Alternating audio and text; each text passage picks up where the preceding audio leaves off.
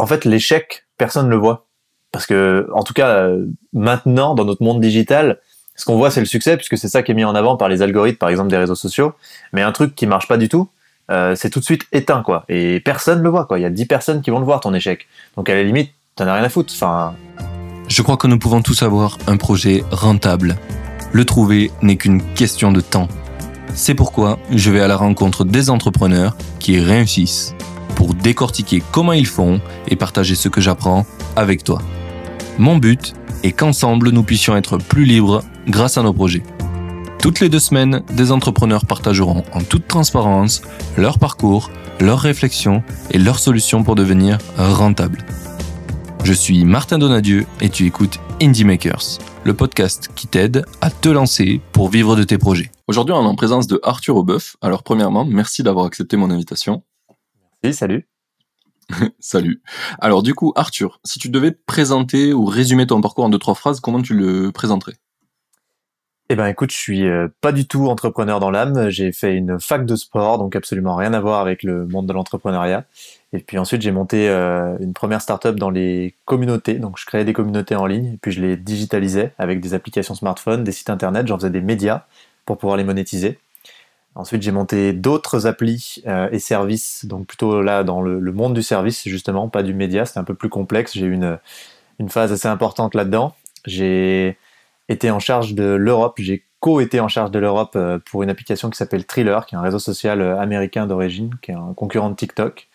Et puis, j'ai vendu un peu tout ça pour me lancer dans ce qui m'obsède depuis maintenant un certain nombre d'années, à savoir l'urgence climatique. Et donc aujourd'hui, je cofonde Time for the Planet, qui est une entreprise qui crée des entreprises pour lutter contre le dérèglement climatique, mais je pense qu'on aura l'occasion d'en parler un peu dans le podcast. Yes, clairement. Euh, je prends des notes en même temps, ne m'en veux pas. oui. Euh, du coup, un petit peu pour reparler, donc euh, j'ai envie de remonter un peu l'historique avant qu'on arrive à, Time for the Planet, bien qu'il m'intéresse énormément ce sujet. sur les, donc ton premier projet qui a créé des communautés, c'était un peu comment c'est venu cette idée? Comment eh ben écoute, euh, c'est venu totalement par hasard parce que je suis pas du tout euh, axé pour euh, créer des communautés de base. C'est simplement que je j'ai toujours aimé bidouiller, essayer de créer plein de choses.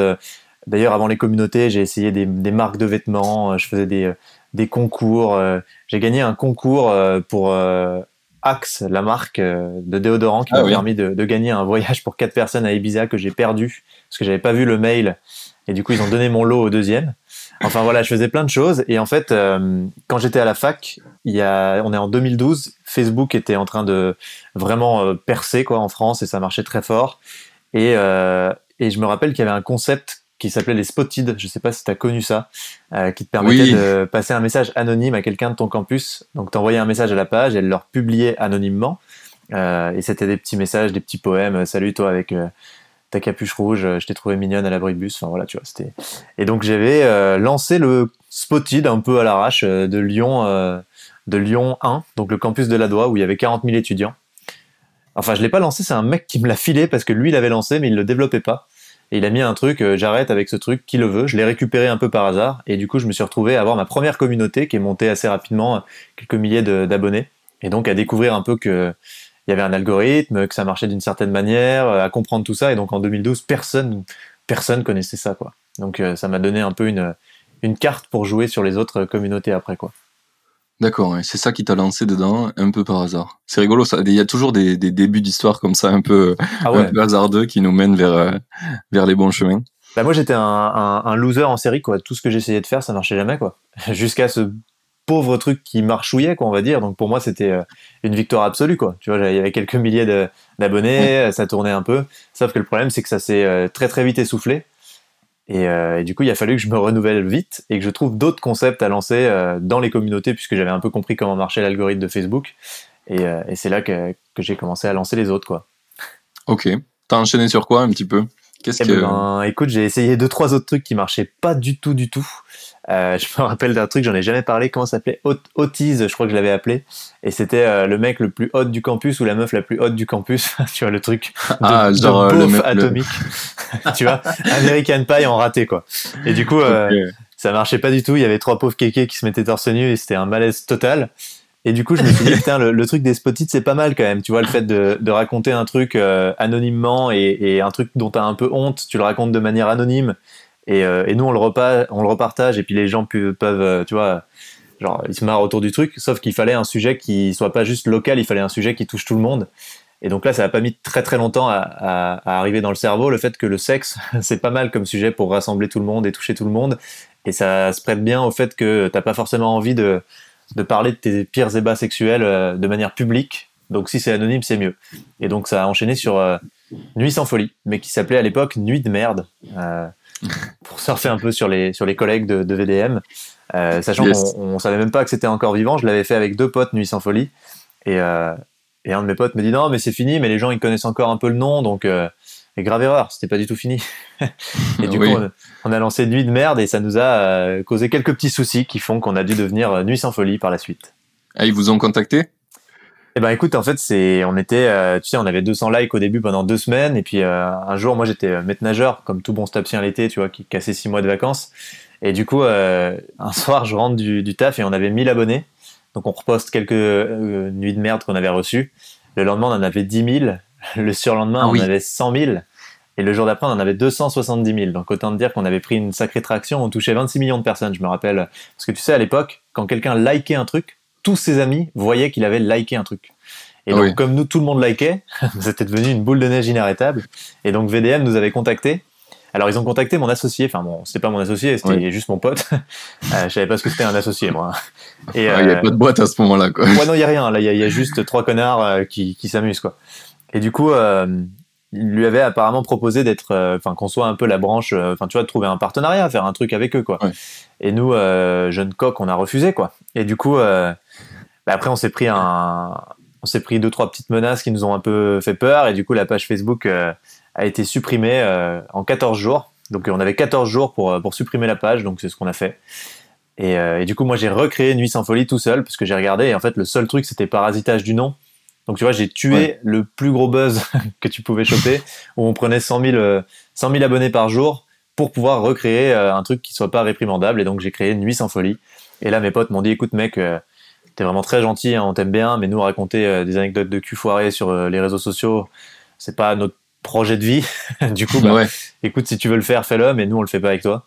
Et du coup, je l'ai fait, euh, j'ai relancé Nuit sans folie, parce que je me disais quand même, euh, c'est énorme, enfin, tu vois, on, touchait énormément de monde, ça prenait énormément d'abonnés, donc euh, pour moi, il y avait vraiment un potentiel.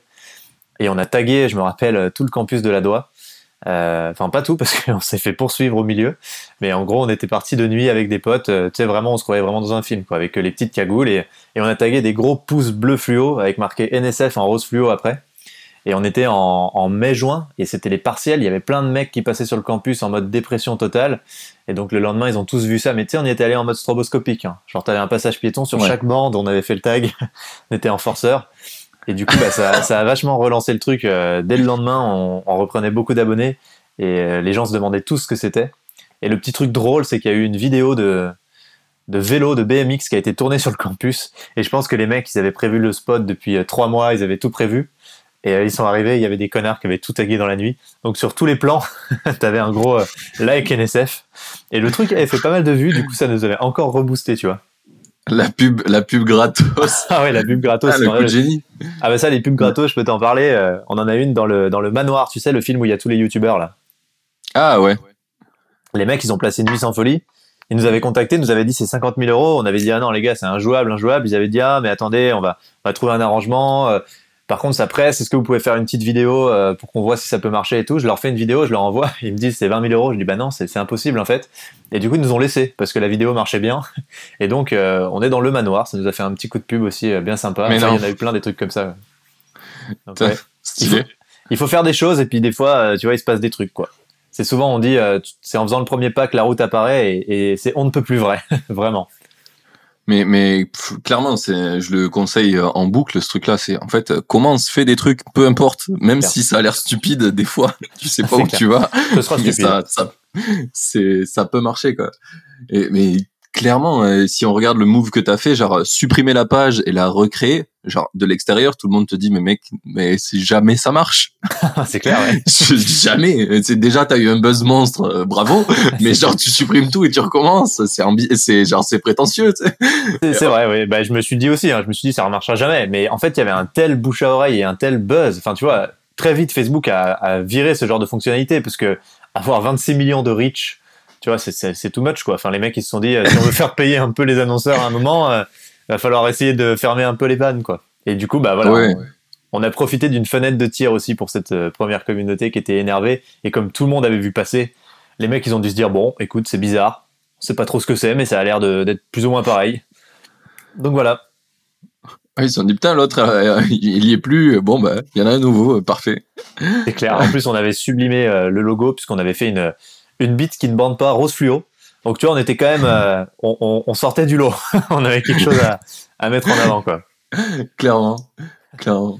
Et c'est rigolo parce que hum, le, le, maintenant ce que tu fais, ça a vraiment une, dynamique euh, bien différente. Tu vois, c'est, t'étais plus dans quelque chose de très très éthique et pourtant, tu sais, on, on, se dirait souvent que, ben, enfin, je sais pas pourquoi, mais j'ai souvent vu ce truc là où euh, pour faire des trucs éthiques il aurait fallu que tu sois irréprochable toute ta vie tu sais que tu fasses que des trucs euh, pas dans ce genre là alors qu'en fait on s'en fout. Le but c'est de faire. Peu importe tu fais bien pas bien tu t'amélioreras en fait. Et, et là pour le coup bah, t'as fait des trucs qui étaient rigolos qui amélioraient pas forcément la vie des gens euh, significativement à part les faire un peu rigoler. Mais mais voilà maintenant ce que tu fais là avec Time for Planet ben ça, ça a beaucoup plus d'impact. Et c'est grâce à à ce que tu as appris dans tes expériences précédentes quoi c'est clair, mais après, tu sais, euh, on avait plein de gens qui nous disaient ah, merci. Euh, moi, j'ai beaucoup de mal à parler de sexe euh, avec ma copine, par exemple, ou avec ma femme. C'est très difficile et, vous m'avez offert une passerelle, ou tu vois. Et en fait, je pense que si ça marche, c'est aussi parce qu'il y avait des choses comme ça un peu derrière. Et, on a quand même aidé des gens pour des choses qui sont pas forcément les choses auxquelles on pense. Mais je suis pas, j'ai pas honte du tout de ce premier projet, tu vois. Je pense qu'il est, s'il a fonctionné et si les gens nous ont suivis, c'est aussi parce que ça les touche et parce que voilà, c'est, c'est quelque chose, le sexe qui est quand même tu vois, c'est pas, on devrait pas considérer que le sexe c'est pas éthique. Je pense que c'est un problème ça qu'on a aujourd'hui. Clairement, clairement. Je suis plutôt d'accord avec toi. Et d'ailleurs, on le voit euh, sur l'année dernière, le nombre de communautés sur Instagram, euh, sur des, des, des, trucs autour de ça, c'était hallucinant. À un moment donné, mon, mon, Instagram n'était rempli que de que de que de verges qui parlent de cul. Ouais, c'est ça. Mm. Mais mais c'est cool, c'est cool effectivement d'en parler. Et je pense et que de l'idée de dramatiser, c'est c'est un travail de longue haleine encore. Hein. Ah ouais, c'est clair, c'est clair. Et du coup, euh, du coup, pour reparler un peu de ce projet, donc ça, c'était en quelle année que tu l'as lancé? T'as dit 2012 Alors 2013, euh, Nuit sans folie. 2013. Ouais. 2013. Euh, et, du coup, donc ça, tu l'as lancé. Et qu'est-ce que t'en as fait? Une fois que t'as gagné une communauté Qu'est-ce qui s'est passé? T'étais tout seul dessus, toujours? Alors là, du coup, j'étais tout seul. Et donc du coup, je me suis dit, bah, qu'est-ce que je fais? Je ne sais pas. Et je voyais que j'avais pas mal de messages de développeurs, donc qui me disaient, bah, écoute, mec, je te fais une appli si tu veux. Et moi, je savais pas ce que c'était une appli quasiment, tu vois. Donc bon, voilà, j'en avais, je sais même pas si j'avais un smartphone, moi. J'étais tellement à l'arrache. Et du coup, euh, je dis bah ok, allons-y, euh, faisons, euh, faisons une appli avec plaisir. Et je prends un premier dev qui était super, tu vois, qui me l'a fait comme ça, quoi. Et en fait, il y avait des fautes d'orthographe dans les menus, c'était n'importe quoi. Mais on sort quand même cette appli en octobre 2013, je me rappelle. Donc là, je sais pas combien on avait d'abonnés, mais on avait quelques centaines de milliers quand même. Ça avait bien, bien repris, mais c'était pas le buzz d'avant, quoi. On n'en prenait pas à 100 000 par jour. Et et je me rappelle que je bourrine, j'ai aucune connaissance en marketing, je bourrine comme un malade, genre à base de 5 publications par jour pour dire l'appli est sortie. Enfin, tu vois, le mec invivable, le truc qu'il allait jamais faire. Et en fait, euh, ça nous propulse carrément premier de l'Apple Store, tellement j'ai bourriné.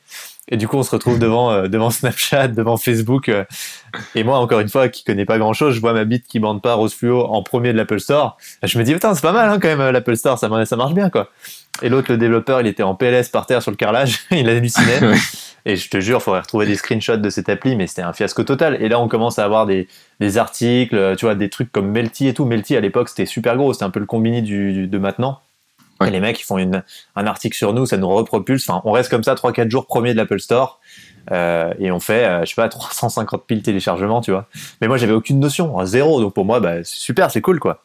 Et tout de suite, je me rappelle que plein de mecs m'appelaient. Euh, putain mec, euh, tu, gagnes 5000 balles par jour, euh, ranké premier de l'App Store et tout comme ça, c'est ouf, euh, génial, bravo et tout. Et moi j'étais tout le temps là. C'est-à-dire 5000 balles par jour. ouais, ou comment C'est-à-dire. Et du coup, bah, c'est là que je commence à comprendre un peu le monde de la pub, mais il faut savoir que je suis toujours en STAPS à côté. Donc moi, je fais mes heures de cours très légère, ceci dit, hein, quand même, en stats, il faut quand même l'avouer. Donc ça va, j'avais un peu le temps de regarder, mais j'étais tout le temps sur mon ordi en amphi, machin, et, euh, et donc je commence à comprendre un peu comment marchent les régies tu vois. Et j'installe les premières, euh, totalement à l'arrache, quoi. Et ça commence à gagner quelques milliers d'euros euh, avec des pubs bien dégueulasses, tu vois, des trucs horribles, quoi, pour l'expérience utilisateur. Et je me rappelle, par contre, qu'on a eu un super hack sur Android. Les pubs buggaient à l'époque, parce que les régies pubs, c'était pas trop au point en mobile et elles étaient derrière l'appli. Donc en fait, les gens ne les voyaient pas, mais on gagnait de l'argent. c'était, c'était absolument incroyable. Du coup, on continuait d'avoir une traction de malade, parce que les gens ils disaient elle est géniale cette appli, ils ont pas de pub, et nous on prenait de l'argent à des annonceurs. Les pauvres ils pensaient qu'ils, faisaient des clics et des vues, mais ils faisaient rien quoi. Enfin voilà. Oh, et donc du coup les premiers revenus sont arrivés comme ça, et je me rappelle que c'était hallucinant. Enfin, je voyais des, des, tu sais, des fois où ça gagnait 100 ou 200 balles par jour, et, euh, et j'avais rien fait. C'était la première fois de ma vie, tu sais, je me disais, ben, j'ai rien fait aujourd'hui et j'ai gagné 200 balles, tu vois. j'ai fait la, j'ai, genre j'ai fait la grasse mat, bam. c'est clair. Ouais, c'est, c'est assez euh, euphorisant comme truc. Et du coup, bah, ça cartonnait bien et l'appli a continué à faire vraiment, vraiment des téléchargements. Enfin, tu vois, pendant six mois, c'était à taquet, quoi. Vraiment, ça, c'est, ça parlait à fond de nous. Euh, et l'appli grossissait. Donc après, on a fait un site. Pareil, on a mis des pubs. J'ai commencé à mieux comprendre comment marchaient les pubs, optimiser un peu pour faire plus de revenus, pour être un peu moins euh, chiant sur l'expérience utilisateur, notamment sur iOS. Puis c'était en plein essor. Donc, T'avais une régie mobile qui arrivait qui s'appelait Augury. Euh, à l'époque, elle payait, mais j'ai jamais vu une régie payer comme ça. Enfin bref, du coup, c'était euh, une belle époque pour la pub, quoi. C'était vraiment le début de la pub mobile. Et quand t'avais une app avec du trafic, ça valait le coup, quoi. Donc voilà le, voilà un peu ce que j'ai fait, euh, un peu par par hasard, quoi. Tu vois, genre, je me suis laissé porter par je faisais toujours, hein, j'entretenais la communauté et puis je prenais les opportunités quand j'en voyais. J'avais pas trop peur d'y aller. Euh, on a essayé quelques trucs qui marchaient pas forcément. Euh, tu vois, d'essayer de faire des goodies, des trucs. Bon, bah voilà, tout le monde s'en branlait. Bon, bah tant pis. Mais par contre, l'appli, ça a bien marché, quoi. T'as essayé de faire des bits fluo en goodies, c'est ça, en porte-clés? Exactement. Bah, pas des porte-clés, mais euh, des petits autocollants, des petits quelque chose, tu vois. On essayait des trucs à droite à gauche. c'est bien, c'est bien. Et je, pense que c'est vraiment la dynamique qu'il faut avoir quand tu veux entreprendre quelque chose. C'est genre, faut pas avoir peur d'essayer, même si tu penses que tu vas avoir l'air ridicule. La plupart du temps, soit les gens s'en branlent, ou soit ça marche. mais ou alors des gens ragent, mais c'est que t'es pas loin. S'il y a des rageux, c'est qu'il y a quelque chose. C'est très vrai. Mais ce que je dis tout le temps maintenant, moi, aux, gens qui me demandent un peu, euh, voilà, des retours d'expérience, c'est que, en fait, l'échec, personne ne le voit. Parce que, en tout cas, euh, maintenant, dans notre monde digital, ce qu'on voit, c'est le succès, puisque c'est ça qui est mis en avant par les algorithmes, par exemple, des réseaux sociaux. Mais un truc qui marche pas du tout, euh, c'est tout de suite éteint, quoi. Et personne le voit, quoi. Il y a 10 personnes qui vont le voir, ton échec. Donc, à la limite, t'en as rien à foutre. Enfin, moi, je pense que l'entrepreneuriat, c'est de laisser erreur à haute fréquence, quoi. Jusqu'à trouver des trucs qui marchent. Parce que personne est capable de faire des, one-shots et tout le temps avoir le bon truc, avoir le. Je pense qu'après 20 ans d'entrepreneuriat, t'as un bon nez et, tu peux encore bien te tromper, mais t'as as un meilleur nez, donc tu t'en sors. Mais honnêtement, au début, il faut faire, faut tout essayer à fond, quoi. Et il faut pas perdre trop de temps. En fait, c'est, tu t'aiguises ton instinct, quoi. Au bout d'un moment, tu vas comprendre des choses. Euh, c'est pas vraiment comprendre, c'est tu vas être capable de faire des choix dans un lot de. Ah, je t'ai perdu. Allô, allô, allô. Waouh, c'est ouf ça. C'est bon. C'est quoi, c'est ta connexion qui a merdé? Clairement, je suis passé sur mon, ma 4G là, puisque le, la box apparemment s'est éteinte. Ah merde. Bon bah écoute. Bienvenue en France. T'as une, T'as une, une 4G qui va. T'as pas, pas 1 giga de data, ça va? Non, ça, ça devrait aller euh, sur la 4G. Je... Désolé. Bah, hein, tu pourras cuter au montage, c'est pas un problème, non? C'est Antonin qui fera ça, du coup, le, le créateur de Nouvelle École qui monte les podcasts. C'est bah, moi, et, ouais, désolé, encore une fois. À tous les épisodes, j'arrive à avoir un truc comme ça ou ça. c'est génial. Il passe, il passe des bons moments de montage. Désolé encore une fois. Euh, du coup, on, était en train de dire euh, que, alors moi ce que je viens de noter, c'était que tu viens de dire que entreprendre c'est de l'échec à haute fréquence jusqu'à trouver les bonnes solutions. De laisser erreur plus que de l'échec, parce que tu as de l'échec et tu as des petites réussites aussi quand même. ouais, heureusement. Quand même, hein, sinon c'est chiant quand même. ouais, mais après, euh, ça dépend. Hein, des fois, tu fais des longues traversées du désert. Hein. Ah bah c'est clair, ouais, c'est clair. Mais ça, c'est tout un sujet aussi autour de l'entrepreneuriat, le fait de savoir discerner ce qui marche et ce qui marchouille. Et ça, c'est un, apprentissage qui prend des années et des années, quoi. Et en fait, moi, j'ai compris un truc, c'est que quand ça marchouille, faut arrêter, quoi. Ça sert à rien. C'est pas, soit tu passes à autre chose, soit tu essaies de retravailler ton modèle, mais si ça marchouille, c'est que ça marche pas. Ça, c'est un vrai apprentissage, je trouve, qui m'a mis euh, un certain temps à, je, fais un peu la comparaison souvent avec euh, avec euh, quand t'es amoureux. Tu sais, genre si tu te poses la question est-ce que je suis amoureux ou pas, c'est que tu l'es pas. Ouais. Si tu l'es, tu le sais. Bah si un projet marche, tu le sais. C'est c'est sûr. C'est c'est extrêmement vrai parce que je, je, je, compare souvent le product market fit avec euh, l'amour et, en fait c'est un pote à moi qui m'avait c'est le fondateur de Attractive World en plus donc tu vois un mec qui connaît un peu le sujet et, et qui me disait il a rencontré sa nana et, et il m'a dit c'est vraiment apparentable au product market fit dans le sens où en fait, tu te poses aucune question, c'est évident, quoi. Et, euh, et si tu veux, c'est vrai, dans l'entrepreneuriat, tant que tu te poses des questions et que tu te dis, putain, est-ce que ça marche? Est-ce qu'on peut considérer que ça marche? Est-ce que je continue? Euh, bah, c'est que ça marche pas en fait. T'es pas censé te poser cette question quoi. Tu vois nous quand on a commencé à prendre 100 000 abonnés par jour, on se posait pas la question est-ce que ça marche? et en fait euh, ça c'est des produits market fit vraiment quoi. Et t'as raison la comparaison avec l'amour elle est extrêmement pertinente. Ouais. Ok. Ben, je la garde alors.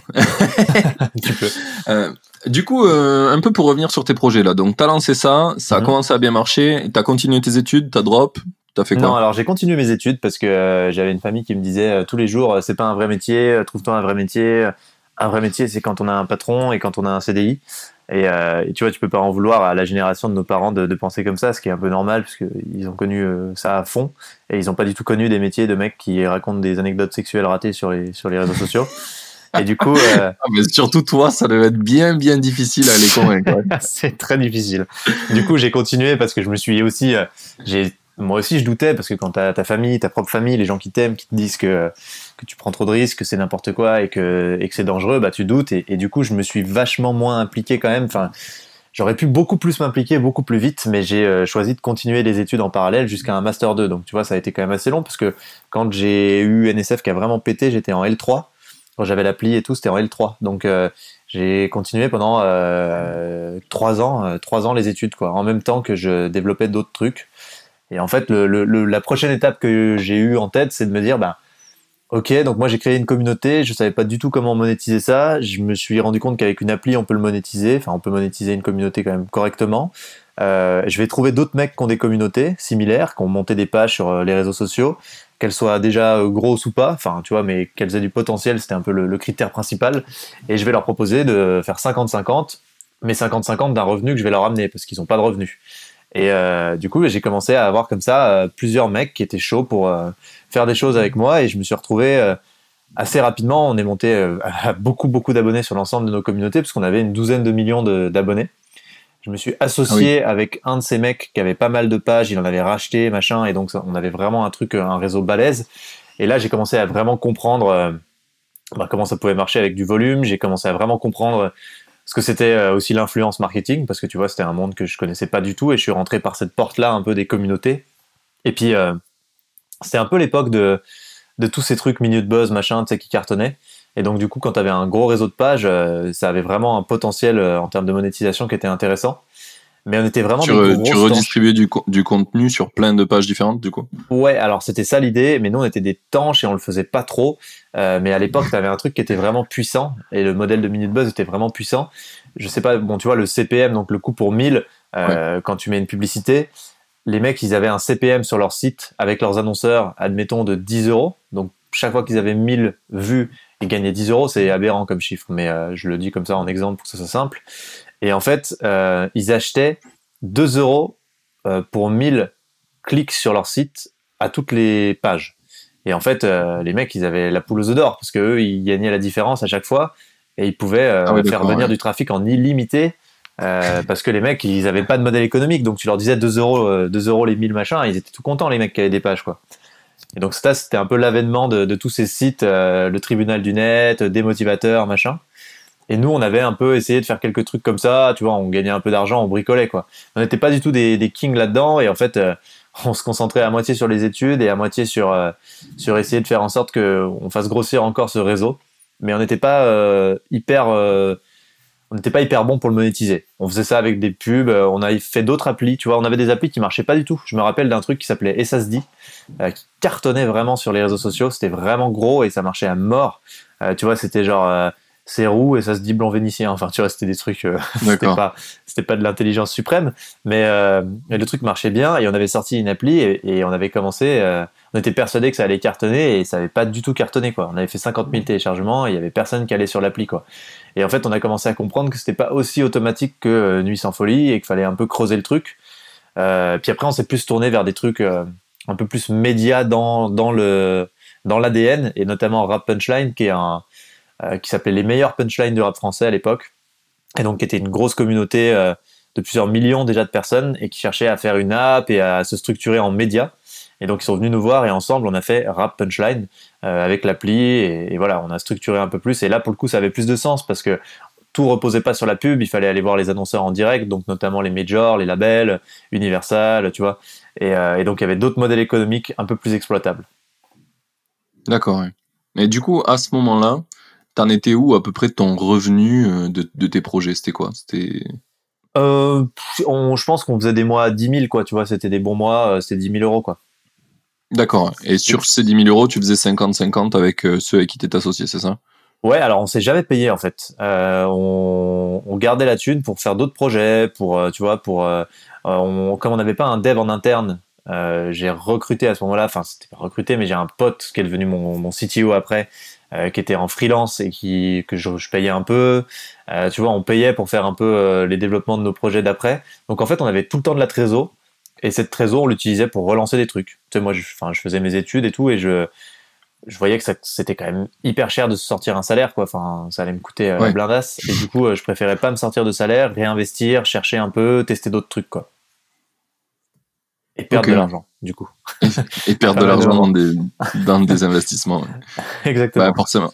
Forcément. C'est une conversation que j'ai eue il y a pas longtemps avec quelqu'un où on m'a dit, ouais, mais ça coûte cher de faire ça. Je dis, ah, oui, mais en fait, souvent, quand quelque chose coûte cher, après, c'est un investissement qui peut te rapporter. Donc, faut que tu calcules, euh, est-ce que faire cette formation, acheter ce truc, euh, payer ce développement, est-ce que ça te coûte de l'argent, mais ça peut te rapporter ou pas, quoi.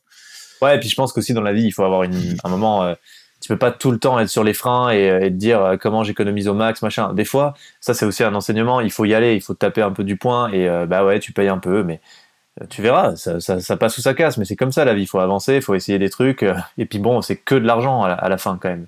Tu vois, si t'es es malin, tu pourras toujours en regagner, tu pourras toujours te refaire, même si tu perds un an dans ta vie parce que t'as vraiment fait un truc qui t'a mis sur la paille, bon bah voilà, mais je pense qu'il faut pas trop trop s'accrocher et il faut pas trop flipper quoi, sinon tu fais jamais rien.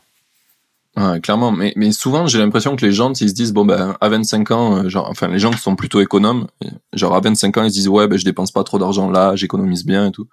Mais genre à 25 ans, qui te dit que tu es capable de savoir euh, où bien investir ton argent, parce qu'au final, l'argent que tu gagnes, c'est de l'argent que tu peux réinvestir pour te faire grandir, euh, faire grandir des projets, enfin. Et du coup, si d'abord t'apprends pas à le dépenser pour essayer d'apprendre qu'est-ce qui te rapporte après ou pas, tu vas rien apprendre du tout. ouais, c'est bien, tu auras mis 10 000 euros de côté en 5 ans et voilà. C'est clair. c'est exactement ça en fait. Si tu sais pas euh, utiliser euh, un peu d'argent pour en faire euh, beaucoup ou faire en tout cas des projets qui t'enrichissent, mais pas que sur le plan financier, sur tous les plans, ouais, c'est vrai que si tu mets 10 000 euros de côté en deux ans, mais que ça t'a rien apporté en termes d'expérience, bah, t'as perdu du temps. Et j'en parle souvent avec Manana parce que souvent on nous dit ça aussi, on nous dit ouais mais les gars il faut de l'argent machin. Et en fait, déjà moi j'avais pas d'argent, c'était mes deux mois de maître nageur qui me payaient toute mon année, donc tu vois je gagnais 5000 euros, ça payait bien maître nageur, je gagnais 2500 balles par mois quand même, mais euh, avec ces 5000 euros, il fallait que je fasse mon année, donc j'étais pas du tout en train de rouler sur l'or et, euh, et, voilà, moi je, vivais avec 500 balles par mois quoi, comme tous les mecs, euh, tous les étudiants quoi. Et en fait plein de mecs me disaient ouais mais toi t'es à l'aise machin, et ces mecs là ils fumaient deux paquets de clopes par jour, ils faisaient trois soirées par, par semaine, ils prenaient l'autoroute 14 fois par mois pour aller je sais pas où, tu vois enfin c'est aussi des fois, bah oui, des fois il faut un peu mettre les choses euh, en perspective et sur une balance et de dire bah ok, je vais peut-être faire euh, moins de soirées, je vais euh, essayer d'économiser, mais par contre je vais claquer cette thune pour essayer des choses à côté quoi. Mais je pense que c'est un, un mindset qui est pas évident pour plein de gens parce qu'on n'est pas du tout éduqué dans cette logique là c'est pas du tout qu'il y a des gens qui sont euh, rapias ou cons, tu vois. C'est juste qu'on n'est pas éduqué comme ça. On est éduqué pour consommer des choses qui sont normales entre guillemets. Donc on nous dit ça c'est normal. Il faut claquer sa thune là-dedans et consommer comme ça parce que c'est euh, c'est ça la vie. Et en fait, quand tu prends un peu de recul sur la société de consommation, tu vois bien que tout est fait pour qu'on pense que ces choses-là sont normales, alors qu'en fait, tu peux très bien t'en passer pour économiser de l'argent et dépenser ton argent sur des choses qui sont dites non normales ou à risque. Et, euh, Et je pense que vraiment, il faut pas avoir peur d'essayer un peu de sortir de, de nos schémas là sociétaux qui sont hardcore et qui nous font toujours euh, justement avoir hyper peur d'entreprendre ou de dépenser 500 balles pour tester un truc, alors qu'on a absolument aucune peur de lâcher une grégouze en boîte quoi. tu vois, c'est quand même. Des fois, je me dis putain, c'est quoi ces conneries quoi? Ah, mais tu, tu, prêches un convaincu en ce moment, je fais que le répéter, je dis putain, mais on n'a pas d'éducation financière, c'est hardcore. C'est vrai. Euh, les, les, gens, des fois, ils se disent ouais, pas de problème, ils dépensent un truc euh, genre, euh, ah, viens, on achète une voiture qui vaut 20 000 balles. c'est clair. Et, genre, euh, et après, derrière, tu dis bah, achète une formation qui coûte 30 balles, qui pourrait te permettre peut-être de gagner plus de sous. Il dit mais 30 balles, t'as vu le prix? Ouais. Mec, qu'est-ce qui se passe dans ta vie? Tu sais que ça m'a tellement, ça m'a tellement vénère ce truc-là que je me suis dit, je vais faire une application où c'est un convertisseur de argent versus le temps de ta life. Tu sais, genre, tu mets ton salaire, tu mets ton salaire et après tu dis, ah, un ordinateur à 5000 balles, regarde, ça t'a coûté un X années de ta vie, tu vois, ou X mois. Est-ce que vraiment ça vaut le coup? Bon, là, pour le coup, un ordinateur, ça peut t'aider à faire des, des trucs. mais, mais genre, une voiture, souvent, c'est genre pour partir en vacances, quoi. T'as payé 20 000 euros pour ça, vraiment. Ouais, mais parce que c'est normal d'acheter une voiture, tu vois, c'est un investissement. Ouais, c'est ça, la voiture, la maison, le, chien, et allez, hop. Le scénic, c'est clair. c'est c'est très vrai, hein. Mais ça aussi, tu vois, c'est des schémas. Je pense que si on y arrive tous un jour, c'est parce que c'est des schémas qui sont quand même confort et, on a envie, tu vois, de ça, peut-être intrinsèquement. Mais par contre, on nous éduque tellement à respecter ces schémas qu'on se presse à chaque fois d'aller à l'étape d'après. Et, et, ouais, il faut vite acheter la maison, vite acheter machin, c'est ça qui est essentiel. Alors qu'en fait, euh, on s'en fout, on l'achètera quand on voudra. Et, enfin moi franchement maintenant j'ai compris ça mais j'ai jamais gagné autant de thunes que euh, après avoir euh, vécu euh, avec très peu de thunes et avoir compris comment gagner de l'argent quoi et en fait je pense que si j'avais économisé au lieu de dépenser ce, peu d'argent mais j'aurais je sais pas mille fois moins d'argent tu vois aujourd'hui quoi enfin c'est ouais, ouais, clairement. vraiment je pense que s'il y a un moment où il faut prendre des risques s'en foutre se mettre à zéro sur le compte et puis manger un peu des pâtes c'est c'est quand on est jeune, c'est quand on a, tu vois, jusqu'à 30 ans, euh, et justement quand on n'a pas encore trop, on s'est pas trop englué dans ce schéma où tu es euh, endetté sur 25 ans et où tout est galère parce que tu as des mioches et machin, quoi. Même si tu peux très bien entreprendre avec des enfants sans aucun problème, même si tu as un crédit d'ailleurs. Hein, mais... Oui, oui, oui, ça, ça je, je, suis pertinemment d'accord avec toi parce que parce que maintenant il faut pas beaucoup, même zéro euh, pour euh, pour commencer à, à, faire des projets toi et faire des faire des choses qui peuvent te rapporter. Mais ce qui est ouf souvent, c'est que t'as des mecs qui commencent à trouver un taf. Au bout de trois ans, ils ont un taf stable. Ils se disent bon, ben maintenant je vais acheter un appart ou une maison à moi. Déjà, tu fais mais euh, ouais. Enfin, du coup, t'as fait un taf, t'as passé du temps pour, tu commences à gagner de l'argent et le premier truc que tu veux faire, c'est genre niquer complètement ton potentiel d'investir cet argent juste pour vivre dans un endroit où, que tu vas payer à la banque. Enfin, genre, euh, je sais pas, investis pour louer ou essaye de. Non, t'as pas envie de plus, de moins, moins galérer? Non. Mais ça, c'est un esprit entrepreneurial. Après, moi, je jette pas la pierre à ceux qui réfléchissent comme ça parce que si tu veux, il y a des gens, ils se disent, ben moi, mon rêve, c'est et c'est hyper louable, c'est juste d'avoir une maison, une famille et d'être euh, tranquille, quoi, tu vois.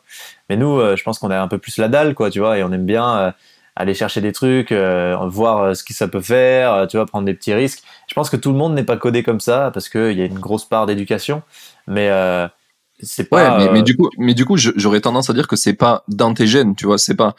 C'est pas genre quelqu'un qui est défini comme quelqu'un ah qui a pas d'ambition. C'est juste qu'en fait, il s'est tellement fait contraindre par le contexte qui est ben non t'as pas besoin d'en avoir et juste un job fais le, le, chemin simple qu'en fait il se rend même plus compte que c'est possible oui, ça c'est clair. Et d'ailleurs, de vouloir quelque chose. Ouais, et tout nous envoie euh, du doute d'ailleurs autour de nous. Oui, parce que tu demandes, tu, demandes, à n'importe qui, est-ce que tu as envie d'être riche et de pas compter ta thune? Oui, tout le monde répond oui. Est-ce que tu as envie de le faire? Et là, il y a plus personne. Ouais, ouais, c'est vrai. Après, je me suis souvent demandé euh, que serait le monde si on était tous entrepreneurs? Et là, je te retourne ah. cette question du coup. tu vois, j'ai pas mal réfléchi, mais tu vois, c'est, je suis pas sûr que ça serait euh, très équilibré. Et je pense que c'est bien qu'il y ait aussi des gens qui aient envie d'être en mode tranquille. Alors après, est-ce qu'ils veulent être tranquilles? Parce que c'est vraiment eux qui l'ont décidé ou est-ce que depuis que t'es né, on te biberonne à ce schéma de euh, t'inquiète, t'inquiète, tu vas faire des études, tout va bien, rassure-toi, et puis ensuite t'inquiète, t'auras ton bac, et après t'inquiète, pas de stress, tu vas à la fac, ça va, tu suis le chemin, et après aucun problème, tu vas en CDI, tout roule, et puis là, maison, scénique, chien, et après Costa Croisière à la retraite, tout roule, t'inquiète, et puis après ton cercueil il est payé, t'inquiète. Tu vois, c'est vrai que vu comme ça, c'est un peu triste tout quoi. Je pense pas que les gens pensent tous que c'est ça le schéma qu'on est en train de décrire, tu vois. Je pense qu'il y a des gens pour qui c'est ils le voient comme quelque chose de très fort. Moi, je connais des gens, ils ont besoin juste de rien, tu vois. Ils ont juste envie d'avoir une famille, une maison, et c'est pour eux, c'est c'est la surconsécration, quoi. Donc euh, voilà, moi je jette pas la pierre. Je pense qu'on est tous différents, et je suis curieux de voir. euh, J'aimerais bien euh, un jour vraiment discuter euh, profondément avec un mec hyper convaincu de cet autre côté, tu vois, pour voir un peu Ouais. quels sont ses arguments et comment il, lui il voit la chose, quoi. Clairement. Que Après, j'ai que des connards d'entrepreneurs autour de moi, donc c'est. ça vient à un truc que je répète souvent, c'est que c'est ton contexte qui t'aide à te définir souvent. Et du coup, bah, si tu as beaucoup d'entrepreneurs autour de toi ou des gens qui ont entrepris, en général, tu as plus de facilité à entreprendre qu'un mec qui est tout 100%. seul. euh, Il y a tellement de un- freins. on nous met tellement de freins. Par contre, ça, ça, c'est un vrai problème, c'est que quand t'oses un petit peu essayer de t'imaginer entrepreneur, euh, on est dans un monde où tu te fais matraquer à d'une force, quoi. C'est, pas drôle, quoi. Et tu, ton repas de famille, tu, tu commences à lâcher un petit, tiens, je tenterais bien de monter ça, mais il y a une heure pour, démonter ton idée, quoi. tu vois, c'est l'enfer. C'est vraiment, c'est vraiment pas le bon timing de le lancer dans un repas de famille, quoi. Ah ouais, c'est clair. Mais il y a un truc, euh, il y a une blague comme ça qui Euh. est drôle, qui dit genre, euh, il y a, euh, il y a deux, euh, deux seaux d'escargots, c'est un mec qui vend des escargots, et il y a un seau qui est couvert, qui a un couvercle, et il y a un seau qui a pas de couvercle. Euh, le seau qui a pas de couvercle, c'est le seau d'escargot entrepreneur. Euh, et euh, pardon, le seau qui a un couvercle, c'est le seau d'escargot entrepreneur. Et l'autre, c'est le seau d'escargot non entrepreneur. Et donc le mec, il vient, il dit, bah, pourquoi le seau d'escargot, il a un couvercle? Et l'autre, il dit, bah, parce que ils se barrent tous, les mecs, ils se font la courte échelle et tout, ils arrivent à sortir, quoi. Et il dit, mais pourquoi celui-là, là, il a, il a pas de couvercle? Et le gars lui dit, bah, ça, ça va, parce que dès qu'il y en a un qui essaie de sortir, tous les autres sautent à ses pieds pour le ramener au fond. et je trouve que c'est vraiment exactement ça, quoi. Mais qu'est-ce que tu fais? Tu vas mourir. Euh, c'est clair. Ouais, je, je comprends très bien. Mais, mec, mais, tu, vas me buter parce que j'ai 7% de batterie, faut que j'aille chercher mon chargeur et j'avais pas anticipé ça. Donc, Martin, Martin, euh, salut à toi. Vas-y, ça te dérange pas, j'y vais vite fait, ouais, de toute façon. euh, oui, oui, oui, vas-y, vas-y, je t'attends. C'est encore Antonin qui va bosser. Ah, c'est Antonin, pas Martin, pardon. Ouais. Ah, J'arrive, j'ai pas mis mes écouteurs encore. Le type est imbuvable, tu sais. Le mec, on l'invite à un podcast et il, il arrive avec 4% de batterie sur son ordi en claquette de chaussettes. Tout va bien. J'ai failli oublier le chargeur aussi, t'inquiète. Bon, ça va alors. Antonin, big up, euh, on peut reprendre. Je lui fais un clap, je lui fais un clap par gentillesse. Allez. Non, heureusement, maintenant, les pistes, elles sont euh, synchronisées avec ce logiciel. Je crois que ça, déjà, il a plus le problème. Ok, bon, ça va. C'est déjà un bon début. Yes. Euh, du coup, on va peut-être reprendre un petit peu sur mes questions là. Euh, du coup, hum, donc t'as fini tes études et une fois que t'as fini tes études, qu'est-ce qui s'est passé? Tu t'es lancé du coup dans tes projets à fond? Donc là, ouais, j'ai terminé mes études, mon master. bon, j'avais déjà fait mon stage d'études dans ma propre boîte. Et ce qui était pratique, c'est que je pouvais me mettre 21 sur 20, comme ça, sans pression. tu vois, je me disais, personne n'oserait faire ça, ben moi je vais le faire. Et du coup, ils me détestaient dans mon master, les mecs, ils voulaient m'abattre tous. Mais bon, moi j'étais j'étais fier d'avoir fait ce petit move et de pouvoir le raconter un jour dans un podcast. Donc euh, voilà, ça me fait plaisir. Et en gros, euh, en ce moment. c'est clair. Et du coup, euh, bah, après, j'ai terminé mon master. Je me suis euh, tout de suite pris des bureaux à Lyon, mais je, je crois que je les avais déjà pris même avant d'avoir tout à fait fini le master. Euh, je cherchais et tout, et donc j'ai pris des bureaux et, euh, et tout de suite, je me suis dit, il faut te foutre, euh, il faut te foutre dans la merde au maximum, tu vois, genre t'as pas de salaire vraiment, mais t'as un peu de revenus, mais sors au maximum de ta zone de confort, prends tous les risques maintenant, et tu verras bien ce qui se passe. Et là, je peux te dire, euh, tu vois, pareil, euh, la famille et tout, ils te disent, mec, tu fais quoi là Genre, t'es un fou. Mais t'es un malade. Et non, bah du coup, écoute, j'ai pris des bureaux avec d'autres mecs qui étaient entrepreneurs, une espèce de, de, de coworking à deux boîtes, quoi. Des petits bureaux un peu tout pétés. euh, Il y avait une cave. euh, c'était la salle de réu sans aucune fenêtre, ça sentait les pieds. Mais c'était euh, c'était des premiers bureaux dont c'était tu te rappelles, quoi. Exactement, c'était chez moi. Ça me faisait plaisir. Et donc du coup, bah, j'ai pris ce truc-là. Mon mon associé, donc euh, sur la boîte, on était trois. Euh, donc il y en avait un qui avait qui a 60 ans, donc c'est celui qui a racheté toutes les pages Facebook et tout. Donc lui, rien à voir, il avait sa vie, il faisait d'autres choses. Il s'appelle Bruno Jagger, tu vois. Donc euh, autant dire un mec qui s'appelle Jagger, il a pas le temps d'aller dans un- une cave qui pue des pieds. Et euh, et il y avait aussi mon autre associé, donc qui était euh, Lionel, qui est donc le développeur. Et lui, en fait, il bossait en CDI pour une boîte et il bossait un peu pour nous à côté. Et donc il s'est mis en télétravail dans les bureaux et il bossait à moitié pour la boîte et à moitié pour moi mais c'était l'enfer. Je me rappelle il était euh, le mec il pétait des câbles il était rouge tomate euh, 14 fois par jour. Je me disais c'est pas très bon pour sa santé mais mais c'est le début. On va jouer on va la jouer comme ça quoi. On va y aller tranquille. Donc ouais, là, en gros, on se met là-bas et, à ce moment-là, je commence à me dire, tiens, si on faisait un peu plus, si on upgradait et qu'on allait faire un peu des apps de service, tu vois, pour gagner un peu plus d'argent et, et faire des trucs un peu plus compliqués. Et en fait, les apps de médias où tu as juste à lire du contenu et les apps de service où il faut que tu crées un usage, euh, que les mecs ils aient vraiment euh, euh, compris ton produit, que ça soit simple, que ça réponde à une vraie pain, qu'il y ait une interface extrêmement efficace, que ça sécrète de la dopamine, que tu respectes toutes les règles de trigger, de hook et tout, ce n'est pas la même chose. et donc ça, ça a été un apprentissage dans la douleur à essayer de faire des trucs. Alors la première qu'on a voulu faire, elle s'appelait Happy Rose. Et c'était un pote de la fac qui vient et qui me dit, mec, est-ce qu'on créerait pas un réseau social d'alcooliques Là déjà, tu vois, de premier abord, je lui ai dit, écoute, respire par le nez, assieds-toi et exprime-moi ton idée d'une manière euh, intelligible.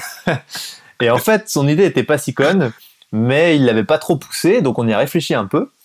Et euh, ce qu'on a vu, c'est qu'en fait, il y avait plein d'étudiants sur les campus, partout, quoi. C'était des villes étudiants, les campus. Et en fait, qui ne se connaissaient pas, qui ne se côtoyaient pas, et il partait toujours en centre-ville pour aller faire des soirées dans les bars et dans les boîtes, alors que euh, il pourrait faire des apéros euh, de malade quoi. Et on se disait putain, comment on peut mettre en relation tous ces étudiants qui sont là et qui pourraient faire plein d'apéros ensemble et se rencontrer autour de l'apéro facilement, euh, genre de manière hyper rapide.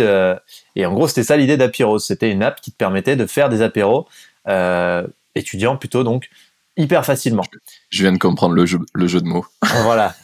Et en gros, du coup, alors ça, c'est vraiment ma première app de service. C'est un carnage, mais un carnage, mais même le mot carnage est un euphémisme. Et en gros, euh, on, est donc on, réflexe de merde, bien sûr. Le, truc est pas bien réfléchi. Qu'est-ce qu'on fait? On cherche un développeur, tu vois, genre le truc à ne jamais faire.